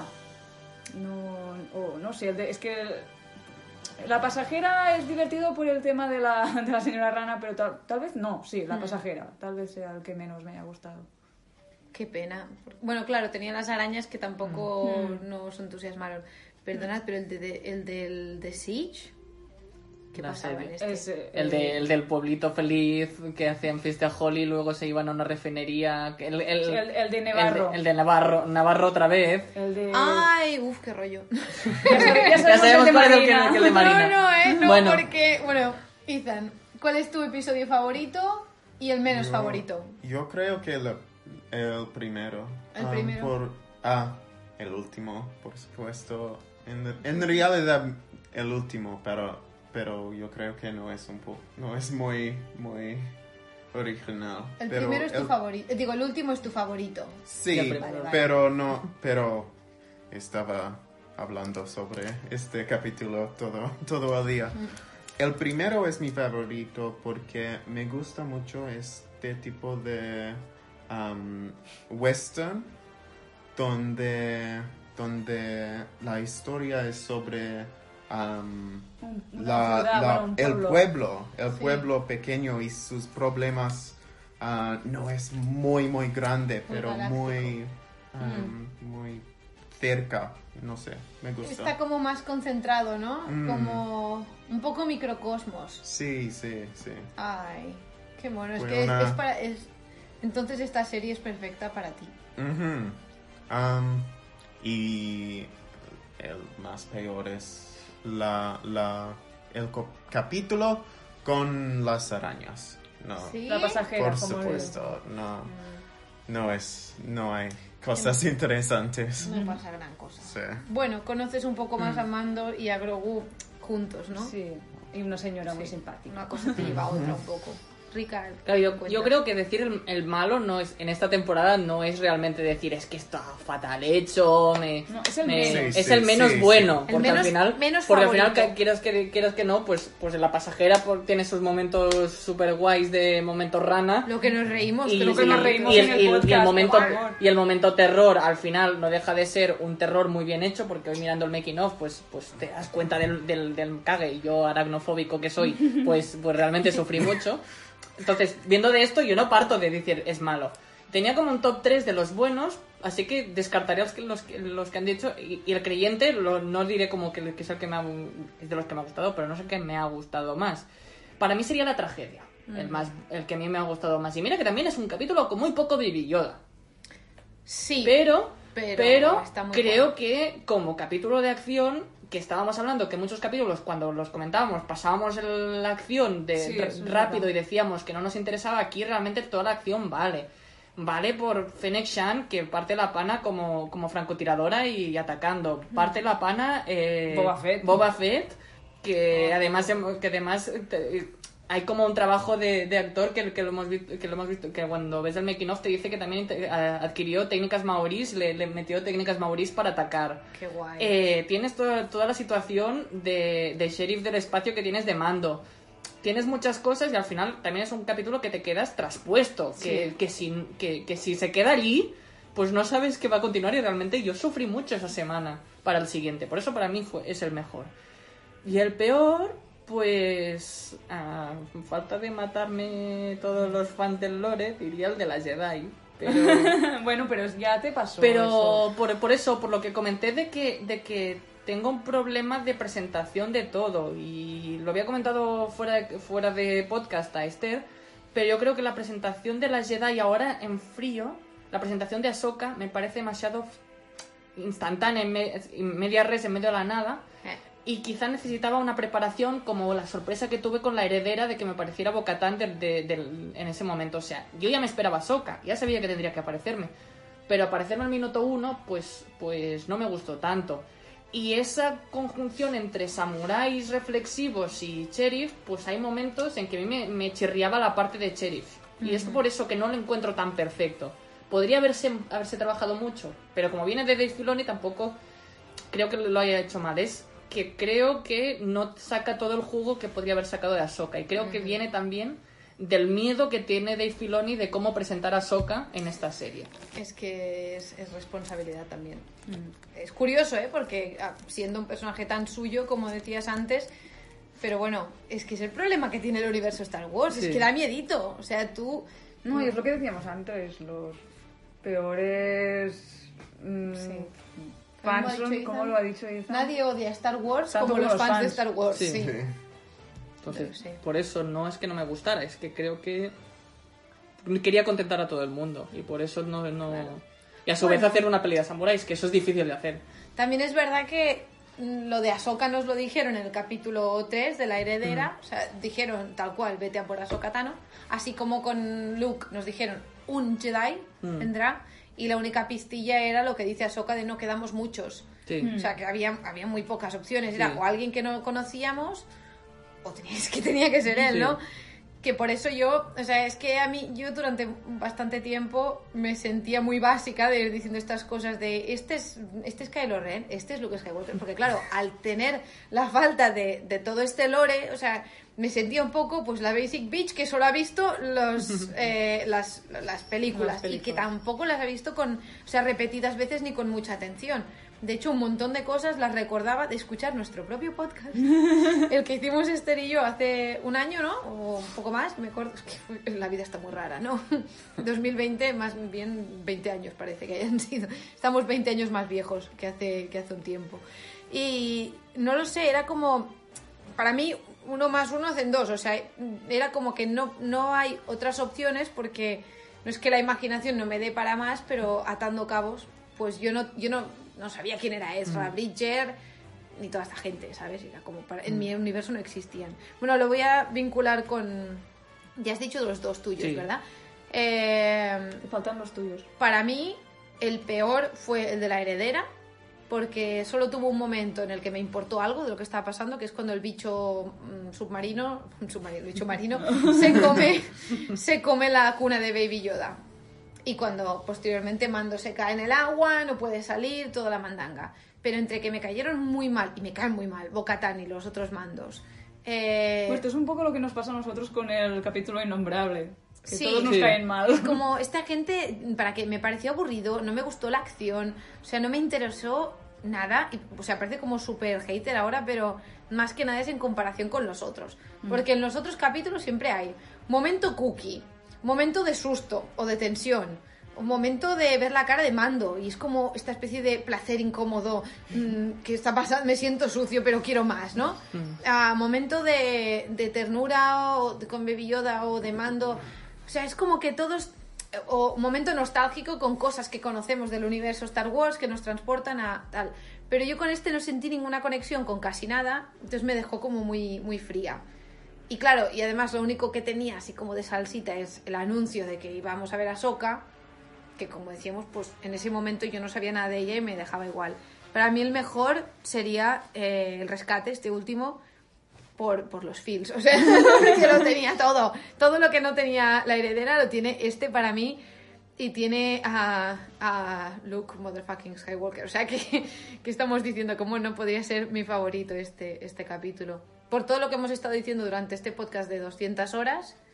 Y, y porque me parece que no hay un momento para el aburrimiento tampoco. O sea, es súper intenso y aunque tiene momentos de pausa, me parece que están, están muy chulos.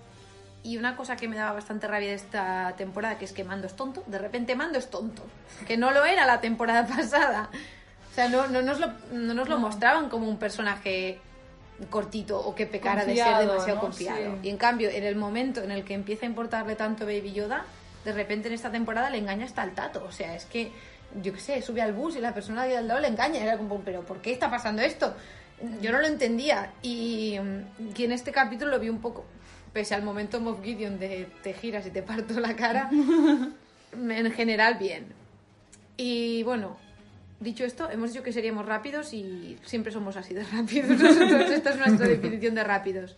Os voy a preguntar por vuestro personaje favorito, pero no me podéis decir ni Mando ni Baby. Me tenéis que decir el secundario. Cara Dune. ¡Lo sabía! Lo siento. Me he inspirado en esta pregunta porque sabía que ibas a decir Cara Dune. Venga, ronda rápida. Después de este episodio, Moff Gideon. ¿Sí? Sí, sí, yo, gustó yo mucho, creo ¿eh? que sí, sí. Le gustan los villanos troll. Me encanta. Ricardo. Bocatán.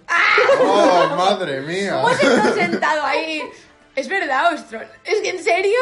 ¿Cómo puedes estar ahí sentado oyéndome decir toda esta. O sea, echar toda esta bilis sin Porque es así, nada? porque Bocatán es así de, es así de, es que- emocionalmente es que villana. Todos los fans de las series me decís, es que Bocatán es así. Bueno, pues puede ser imbécil y ser así. No me soluciona nada. O sea, No de la misma que forma que Gideon de repente juega al villano troll, Bo-Katan en realidad es así de, de, de maquiavélica, de buscar siempre el poder, acueste lo que cueste Pero la me forma cae más... mal. No pues te por cae eso, un poco mal. Sí, pero por eso es el mejor personaje secundario. Odio quererte, Bocatán. O sea, o sea, son esos personajes secundarios que, que, que, que solo tienen varias, va- pocas Mm. escenas, pero te consiguen despertar un odio profundo, visceral, porque sus intenciones siempre son malas, son ambición, son poder. Mm. Por eso me encanta. A ver, eso es verdad. Yo creo que ah, porque vivo con ella, mis cientos sobre Bocatán es, es mi menos favorito. Y creo que también es porque en esta temporada no veremos su, su emociones y sus ambiciones más o no, no, no podemos entender ella Claro. y por eso es difícil Claro, ah, yo, yo venía, es claro, venía, empatizar no tenemos y bagaje. también Claro. ella es un poco sí es un, un personaje como un piedra y no, no puedo entender sus emociones Es hermética. sí es Pero es hermética, pero, pero en el capítulo de la heredera es que las emociones que te saca, solo como cómo actúa y con qué lo quiere hacer y no le importa nada, ya, te- ya es lo suficiente para conocerla. Lo que no cuadra y es lo que te crea todo el odio es que en, la en el rescate actúa como actúa y le importa tres pimientos al... Bueno, no... Es que no reacciona. A ver, también te digo una cosa, igual ella también ha evolucionado durante esta temporada con el hecho de haber conocido a Mando, porque en la en el, Mm, Lo dudo un poquito. en el capítulo ese, eh, en el de la heredera, ella no tiene problema en engañar a Mando, o sea, en mentirle para que les ayude y luego decirle, "Ah, lo siento, es lo que hay, ¿no? Pero en cambio, Mando, a la hora de la verdad, a sabiendas de que ella le ha mentido en su cara y, y no ha tenido problema ni remordimiento, aún y así él se mete en modo kamikaze para salvarles a ellos. Yo creo que al final, cuando ella le dice, mm, bien hecho chaval, y le dice, this is the way, cuando se acaban entendiendo, para mí la imagen, o sea, la idea que tenía ella al principio de ese capítulo ha cambiado un poco con respecto a Mando. Y por eso luego también creo que le ayuda, no solo por lo de Moff Gideon. No lo sé. Quiero pensar, ¿eh? Estoy intentando que me caiga bien. Que no te tiene que caer bien. Es que Bo-Katan no te tiene ¿Ves? que Pero caer es que eso, bien. por ejemplo, Juego de Tronos, la serie favorita de alguien, ¿no? Está, está lleno de, de personajes malvados, medio malvados, semi malvados, un poquito malvados y, y la gran mayoría a los fans nos encantan todos porque están muy bien construidos, tienen muchos matices y la serie te muestra sus motivaciones, sus formas de hacer. Como, por ejemplo, Tywin Lannister o, o Meñique, toda esta gente es como son asquerosos. Los odio y quiero que mueran, pero a la vez estás como súper Claro, pero, implicado pero con para, ellos. Mm. para cogerte un paralelismo que puedas entender de por qué te, de cómo está bien construida con todo, todo es, es la hermana Stark, la, la mujer Arryn, Que solo tiene cuatro escenas y media, que luego tiene un cuarto libro del Festín de Cuervos, que, que dale, dale, dale para comer aparte. Pero la... que no me acuerdo cómo se llama. La pirada. Sí. Boca-Tan, la manera como está construida es igual como, como, como, Madre como mía, ella. me está dando pereza leer el libro entonces, ¿eh? Ah. Bueno, a ver, sí, decir, no, que hay quiero que decir, en ese tiempo. sentido es, es esa misma reacción hace que esté bien, construida con pocas escenas. Ya, lo que pasa, o sea, a mí, para mí el problema es que no me, no me interesa. O sea, me resulta un personaje antipático, pero no interesante. No es como, oh, qué imbécil, dame más, ¿no? Es como, ay, no, quita. No sé, creo que este último, este último capítulo ha hecho más en contra mm, Y eso- de eso Bo-Katan que, no sé. Pero bueno, entonces, Ethan, tu favorito es Moff Gideon Sí, y tu claro. menos favorito es Bo-Katan. Sí. Ah, no, ya estamos con Ricard. Vamos a ser los, los No, y buenos. tu favorito. Tu Pero tú favorito. has dicho no, he dicho- tu- no- no hemos dicho no favoritos. No, ella ha dicho su favorito es Bocatán y Ah, faltas tú te has adelantado, tú. Sí. Marina, tu favorito Mi- secundario. Tenía muchas ganas de decir mando, pero mira, me lo acabo de pensar hace un momento. eh, Skywalker. es un personaje pequeñito, desconocido, ¿no? Lore, hay que ser muy fan de conocerlo. No, no, estaba pen- es que se me ha olvidado su nombre, perdonadme. Eh, el del Mayfield. Deliver, sí, Mayfield. Porque, Es por- guay. Es guay. había que tener o sea había que hacerlo muy bien para que un personaje que odió todo el mundo igual fue el que menos odiamos de ese capítulo No porque te creas, cuando hice el revisionado pensé, bueno, es que estás idiota, ¿eh? Eh, es que se ve que el actor eh, quién me lo explicó esto Ricardo, lo explicaste el que, tú El que, que, que echaba O sea, que- de Star Wars. que el act- que bueno no iba a decir esto pero pero quería Bien. saber esto sí o sea este actor se ve que es, eh, hace stand up comedy hace mm, es humorista y es de estos que tiene un humor un poco incómodo o sea que estos que lo ves y como no conectes con su humor es un poco como cómo se llama este británico que hace la serie de Afterlife Ah, Ricky Gervais. Ricky Gervais Gervais Sí. Sí o sea como que es muy borde que tiene un humor un poco borde. O y- conectas o no. Incorrecto, ¿verdad? Sí, sí, y no en un... Yo creo que eh, no ah, suficiente gracioso Ajá. para, para ser tan borde. Yo Claro. creo que a veces Ricky Gervais es suficiente gracioso Sí. para ser tan borde, Es que. pero Bill Burr no. Bill Burr es mejor en este, en este... me- Formato. es mejor actor Formato, sí. que, que humorista, ¿no? Para Y mí, no Nos sé. contó Ricardo, bueno, si quieres cuéntalo tú. Bueno, si lo dije en el capítulo Sí. antes. ¿Lo dijiste en el capítulo? Sí. Pensé que lo habías dicho en la privacidad de nuestro No, hogar. no, no, lo dije en el capítulo Bueno. anterior, en el momento de, Pues si alguien no lo escuchó, fue un poco... de que había echado pestes y fue como en plan de Pues hazlo tú, guapo, Sí. ¿no? Vamos, Ah. a conse- vamos a conseguir que, que, que emocione. Y se emocionó. Pero, claro, y también fue un poco... A mí me gusta, lo que me gusta bastante de esta serie es que ves que hay mucho diálogo de... O sea, se ve como mucho diálogo de colegueo, en el sentido de vamos a sentarnos y vamos a hablar. O sea, Eso eh, el making of se ve. qué ganas de... Me estáis creando un hype. Ya sé que vamos a hacer esta noche, Izan, vamos a ver el making of. Vamos a, hacer, vamos a hacer un capítulo especial al del making of. Sí, sí, sí, por favor. Bueno, pues este sí ha sido mi favorito, Vale. mi favorito secundario de la temporada. Y el, y el que no te gusta ya lo sabemos también, lo podemos intuir. Pues os voy a sorprender, va, por ser original. Esther, ¿cuál es tu menos favorito? A ver, yo creo que el menos es carga, pero porque sale poquito. Me carga, lo siento. Esta broma la hice yo. Jolín, mierda. Pero no. Meta. A ver, que, que me gustó. Es como un abuelete, un abuelete con el bebé Yoda de ya le das de comer, no sé qué. Pero. Ya, no sé. mm, Es que No tampoco me quiero, me, mucho, me la quiero alargar mucho. No es que no me aporte, sino que otros personajes secundarios me han aportado más. Punto. Claro. Ya está. Es difícil encontrar un, o sea, encontrar malos Sí, secundarios sí, esta sí. temporada. Secundarios, así. mm, pero porque le falta relleno, porque quisiera saber más, la- sería la señora Rana, como que no que necesitaba más. No porque no me ha gustado, porque necesitaba Oh. más, porque, porque un capítulo no es suficiente. Quiere más, pero, señora Rana. Pero, eh, el Yo también quiero más, Pero eso. el Cobb Vanth me parece mal, se- me parece un se- el, el, maris- el Marshall del sheriff de la primera Ah, sí, me capítulo. Ajá. Me No, cayó bien, pero me pareció más. resultón, pero no me pareció. eh, me, me parece con el mismo argumento que tú de Sí, Griff Carga. De, vale. de, de él y nada, pues hacen lo mismo. Hostia, me acabo de acordar de uno que no que no nos importó. Bueno, di tú primero el tuyo. Bueno, sí, tu menos favorito. decirlo, Oh, ah, Ya, ya lo he dicho, Ah, lo has Bocatán, dicho, Sí, Bocatán. sí. Eh, estaba pensando en el azul, También. aquel, el señor Es azul. que El yo creo que no se le, no se El le puede ni considerar Es que no, son secundario. secundarios, es una, Sí. es una mula de carga. Pobre. bueno, es que parece eso. A mí me da la sensación que es una serie con eh, mando, baby y secundarios. Sí. Imagino, es que alguien dice Ahsoka. Lo matan. Eh, pues para mí va a ser eh, mm, Mandaloriana 2.0. Por no decir Bocatán, porque ya hemos dicho muchas cosas. No, pues es, es que es más odiosa que Bocatán. Sí.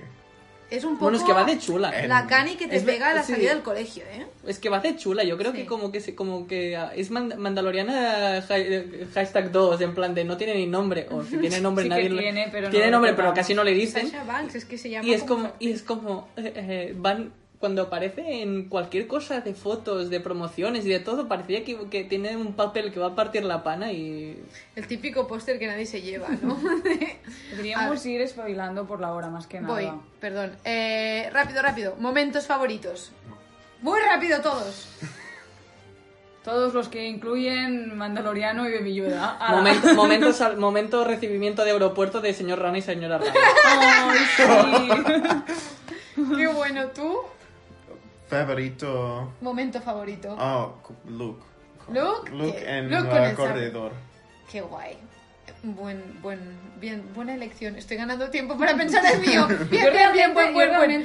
por ejemplo, el momento en el, de, en el capítulo de Deliver, en cuando Man- el Mandaloriano no tiene ninguno de sus gadgets y demuestra que aún así parte la pana a lo más grande Muy con los piratas. Pues yo no lo hago por darte por saco, pero cuando se quita el casco en ese capítulo, o sea, No de pasa verdad, nada. ¿eh? No, y, de y de verdad. que me siento un poco... Pero que no pasa nada. Yo todo. entiendo No, no, me- que lo normal es que lo- la gente fangirlee con este momento, pero a mí me, me da todo... No. Yo, yo me, o sea, me siento no- sucia, como decíamos el otro día, pero sí un poco como, como si alguien te abriera la puerta de su casa, ¿no? En plan, y te dejara ver todas sus fotos de pequeño, que ahí es cuando sabes que, Hay confianza. Cuando vas a casa de, lo- de Mm. sus padres, ¿no? Y ves cuando la cara de bebé, pues eso. Eh, sigamos, sigamos. Momento lacrimógeno máximo. Momento, momento que se que parece que se está a punto de despedir de, de Baby Eh, Yoda en en, capítulo Ahsoka de- y que le deja hacer la siesta, que La le deja Yoda. hacer la siesta porque está Ah. cansadito antes de Ese momento fue del qué corazón así. Sí. Sí. sí. Cuando um, los Dark Troopers se roban um, Baby a Baby Yoda, Yoda. Ese momento es triste. qué penita. sí. Bastante triste. La tragedia. es más, Sí. menos, menos llorando, más como, no, no, no. Ah, eso que, que te sientes vulnerable porque no puedes hacer nada para que eso no pase. Yo creo que cuando destrozan la Razor Crest. Porque yo le tengo, le tengo mucho cariño y a mí la sensación esta de hogar mm, como que me toca mucho y... y- Tú eres del meme de me llamo Rey Razor Crest, ¿no? Sí, sí, sí, sí. Razor Crest Skywalker. Porque, ¿por qué no? Bueno, bueno, a ver, sigamos, que estamos en buena racha. Momento más divertido. Turbulencia, señora rana. ¿Qué sabía? Tendríamos la, sema- ay, la semana que viene. El año que viene hacemos una porra de qué va a decir Esther, qué va a decir Ricardo, qué va a decir Ethan. Momento más divertido. Ah, Baby Yoda Ay, sí. en, en, en la, la Razor Crest probando... Los Los cables. cables. Sí, sí. El cable rojo y el cable azul, ¿verdad? Estoy de acuerdo. No, no, no, no, pero voy a decir otro. Ricardo. Eh, momento que llevas todo el rato que vive yo se va comiendo se va comiendo huevitos y entonces está la Ah, señora bueno, rana sí. bañándose está a punto de coger uno y le hace no no y sé. Pero, ya. A ver, el mío no tiene ningún puto sentido, ¿vale? ¿Sabéis cuando en el último capítulo Mando encuentra a Moff Gideon y a Baby Yoda y se abren las compuertas? No solo la mantequilla. El hecho de que Moff Gideon está así con la, con la espada y Baby es muy pequeño me hace mucha gracia. Está No sé chiquito. por qué. Y es que la- el visionado de Ethan es un sufrimiento verlo conmigo porque está, o sea, está el momento es súper tensión, se abren las compuertas y todo el mundo como, ay no, ¿sabes? Y mi reacción,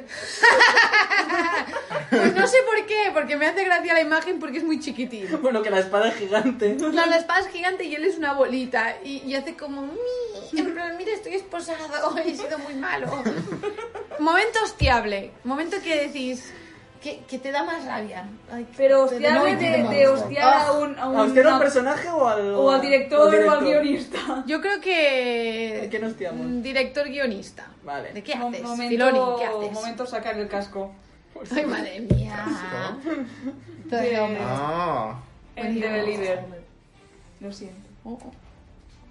Gustos colores. momento presentación de Ahsoka ¿En serio? ¿Tan ¿En mal? serio? ¿Te ha- ¿Lo has oído? odia- ¿Lo has ido odiando más? en frío Sí, en sí, frío ¿eh? o En sea, en frío, en es que frío no o en creo que sea- caliente. Que sea odiable, bueno, a No, no, diferentes niveles. claro, digo, no, no es hostiable, es como en plan de, no le das la, o sea, la presentación de Luke es muy buena, la presentación de Bo-Katan es muy buena, la presentación de cada personaje secundario es muy buena, Ahsoka es, aparece.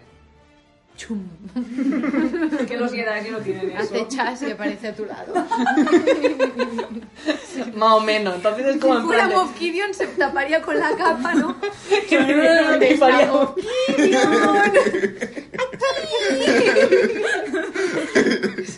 Night time. Es que además me lo veo, me veo a Giancarlo Esposito en casa No lo veis, pero estamos haciendo coreografía, ¿eh?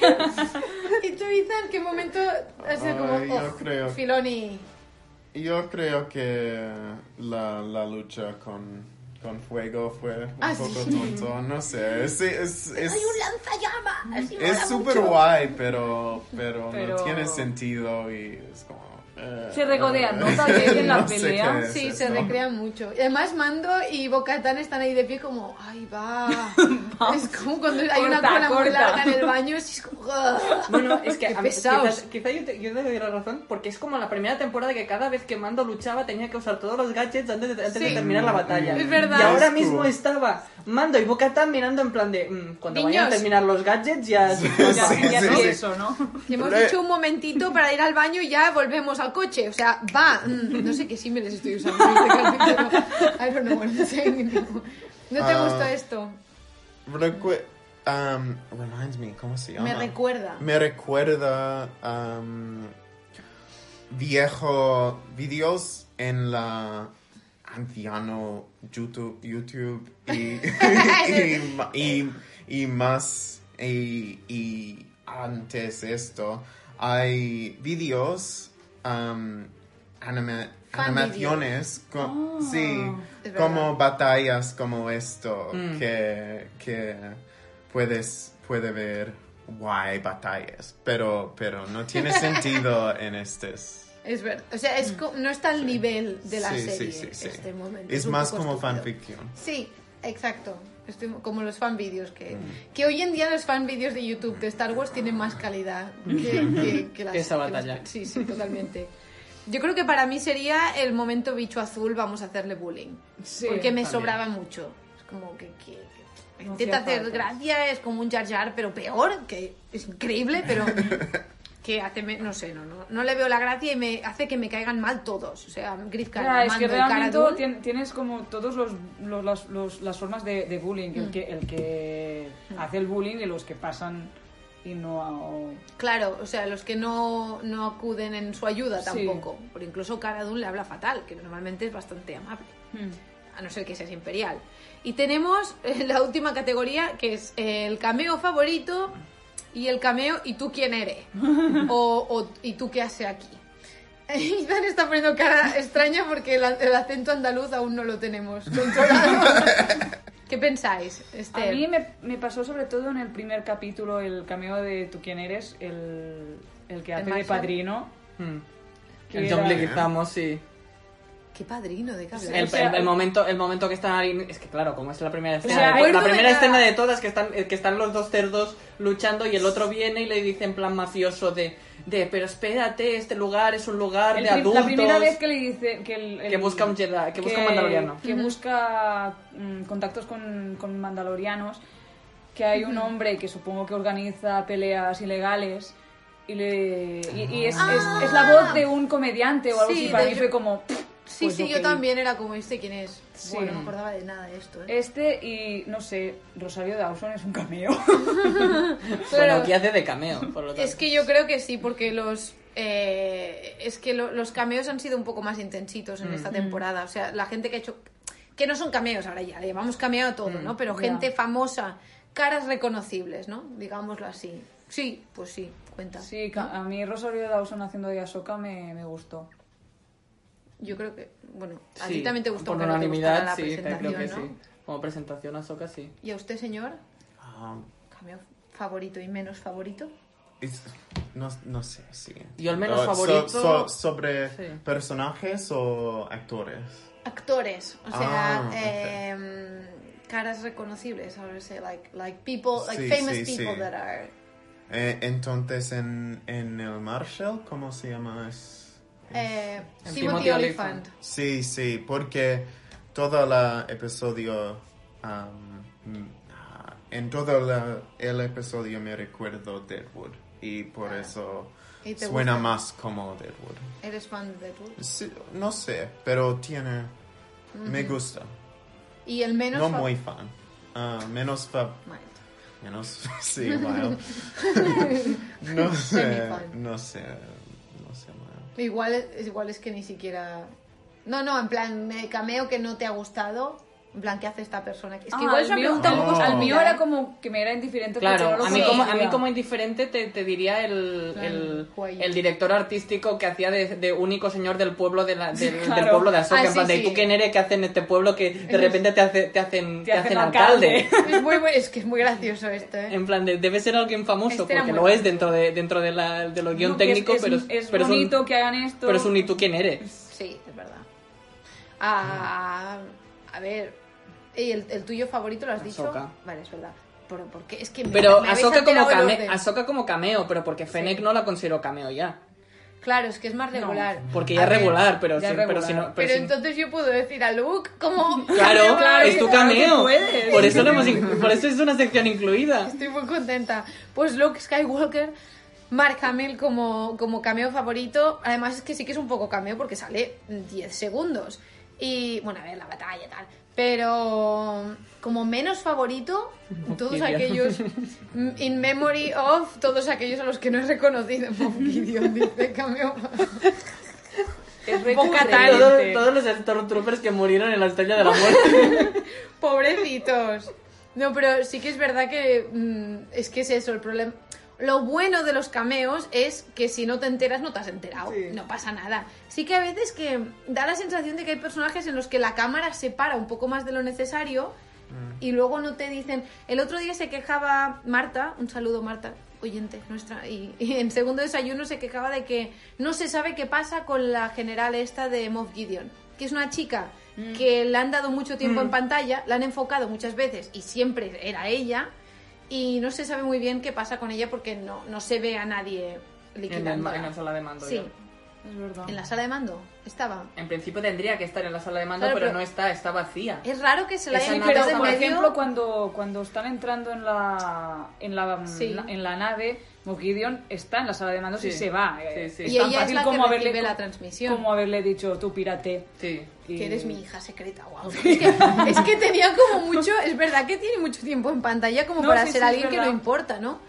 No lo sé. Sí, yo creo que en, ese, en, en esto tendría, sería un cameo superfluo, pero pero rollo el, el que tenía Brienne, en la, bueno, Gwendolyn Christie en, en, en las secuelas, que es como, ¿por qué metes este? Porque es un cameo fallido. Sí. Claro, O sea, es, en ese sentido es el concepto de cameo fallido. claro. Bueno, no sé, a mí no me Pero molestaba este no, esta no. pero- No, no, esta no, pero quiero Hagamos decir, un Cap- podcast Capitán, de las secuelas. Capitán, Capitán, Capitán Phasma es un cameo fallido en ese sentido. A mí me hubiera Hagamos gustado. podcast. Hagamos Sí. un podcast, sí. Esta Vale. se merece una serie. Sí. Estoy de acuerdo. Porque además Bueno, es que la voz... Marina, la voz es que, tremenda. tú, que, te- que, que nos vamos. Es tu, verdad. tu cameo ¿Tú? no favorito. No favorito. Es que no, no bueno, lo en sé plan de, decir. ¿y por qué me la metes? O, No, ¿por que qué ya lo he dicho, That's todo, what she said. ya lo he dicho, todos los in memoria de... Sí, Vale. toda la gente a la que no reconocí, os pido disculpas, seguro que sois buenos actores, pero no lo sé. Y vamos, vamos a cerrar el tinglao. Mm, Quería, quería pediros que dijerais unas últimas palabras antes de mataros Antes de a todos. Sí. Antes de que, Quedarnos antes con de la que casa de Bocata- Ricardo. antes de que Bocatán nos mate por No. haber dicho que era mala. Sí, Y además es que nos tenemos Nos que ir. tenemos que ir porque nos persigue la policía. Ah, Eh, Arroba policía, estamos leyendo nuestros domicilios. que no, que llegamos a tiempo, si estamos aquí al lado, hombre. Yo Estamos creo en el barrio. que, que la serie sigue bastante la dinámica de la primera, aunque muestra mucho más del lore y del mismo, del mismo personaje de Mandaloriano. No de su pasado, sino de cómo se va, va cambiando su credo y todo esto. Pero que es- una serie que está hecha con mucho mimo. Y esto se nota.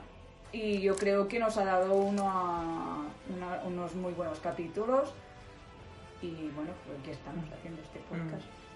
Yo digo lo mismo, en plan que se nota que es que también veo que se ha hecho con mucho mimo, que nos ha cumplido con lo que nos ha dicho, que era no solo va a ser una serie de mando, sino que va a, va a explorar el mundo y va a explorar, va a meterse más en el mundo de Star Wars, eh, a la vista hasta que lo ha hecho, pero que también tenemos que empezar a aceptar de que la serie no tiene, se llama el Mandaloriano y no se llama el Mandaloriano y el Baby Yoda. Ya. Es verdad. Eso te- tenemos un año para empezar a aprenderlo. Más nos vale irnos haciendo la idea. Ethan, ¿quieres decir un- unas palabras de, de cierre, de resumen? Ajá, no sé, No. No, no, Sí. no tengo. A Ethan le ha gustado mucho la serie. Sí, sí, me gusta mucho. Bueno, vamos a irlo ensayando en la próxima... Ethan está aprendiendo mucho español muy rápido. De Muy o sea, mucho español. Muy mucho español. Muy y- mucho de... Esto es, esto es incorrecto, por favor. No, Sí, no muy, muy mucho. Ah, ah, discúlpame. Mucho muy. Mejor, más mejor. bueno, pero para la próxima temporada ya tendrás, tendrás unas, eh, un discurso preparado, ¿verdad? Sí. Sí, sí, que nos estamos enrollando. Bueno, pues ya para cerrar un poco, eh, yo Es lo- posible que nos veamos el año que viene con otras reacciones. Tan, tan, tan, tan. No queremos decir nada todavía por, Por si acaso nos vemos dentro de dos años. No queremos hacer promesas que no podemos cumplir. Aunque, bueno, mm, no sería nuevo. Pero esperad que me falta mi valoración, por favor. Eh, como no he hablado bastante ya en todo el podcast, yo quería decir que em- empecé la temporada con mucha ilusión y me quedé un poco decepcionada en los primeros tres capítulos. Pero, pero ahora, echando la vista atrás, creo que juro solemnemente que nunca más volveré a desconfiar de, esta serie, por lo menos. No sé si Filón y Fabro, pero no desconfiaré de, de la tercera temporada de Mandalorian. Y si al final resulta que hay más, pues más. Porque creo que al final, o sea, que es como que estaba cogiendo carrerilla para darnos un, un final muy apoteósico. Y no me estoy refiriendo solo a Luke, sino que las cosas que parecía que no tenían sentido o que eran un poco gratuitas lo han cogido al final de la temporada. Muchas se han cerrado y muchas las vamos a cerrar, supongo, en la temporada siguiente. Y me he quedado súper contenta con los nuevos planetas, nuevos personajes, lo que decíais. Además, los secundarios han tenido más peso que simples cameos, la mayoría de ellos.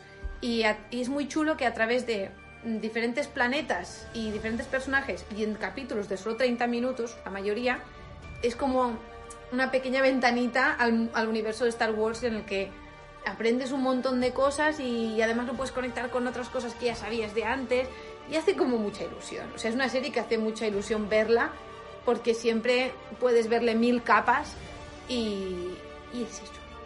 Una pequeña ventanita a la galaxia. Y con este pensamiento pequeñito y, y adorable, pues me gustaría recoger el podcast e irnos a nuestra casa.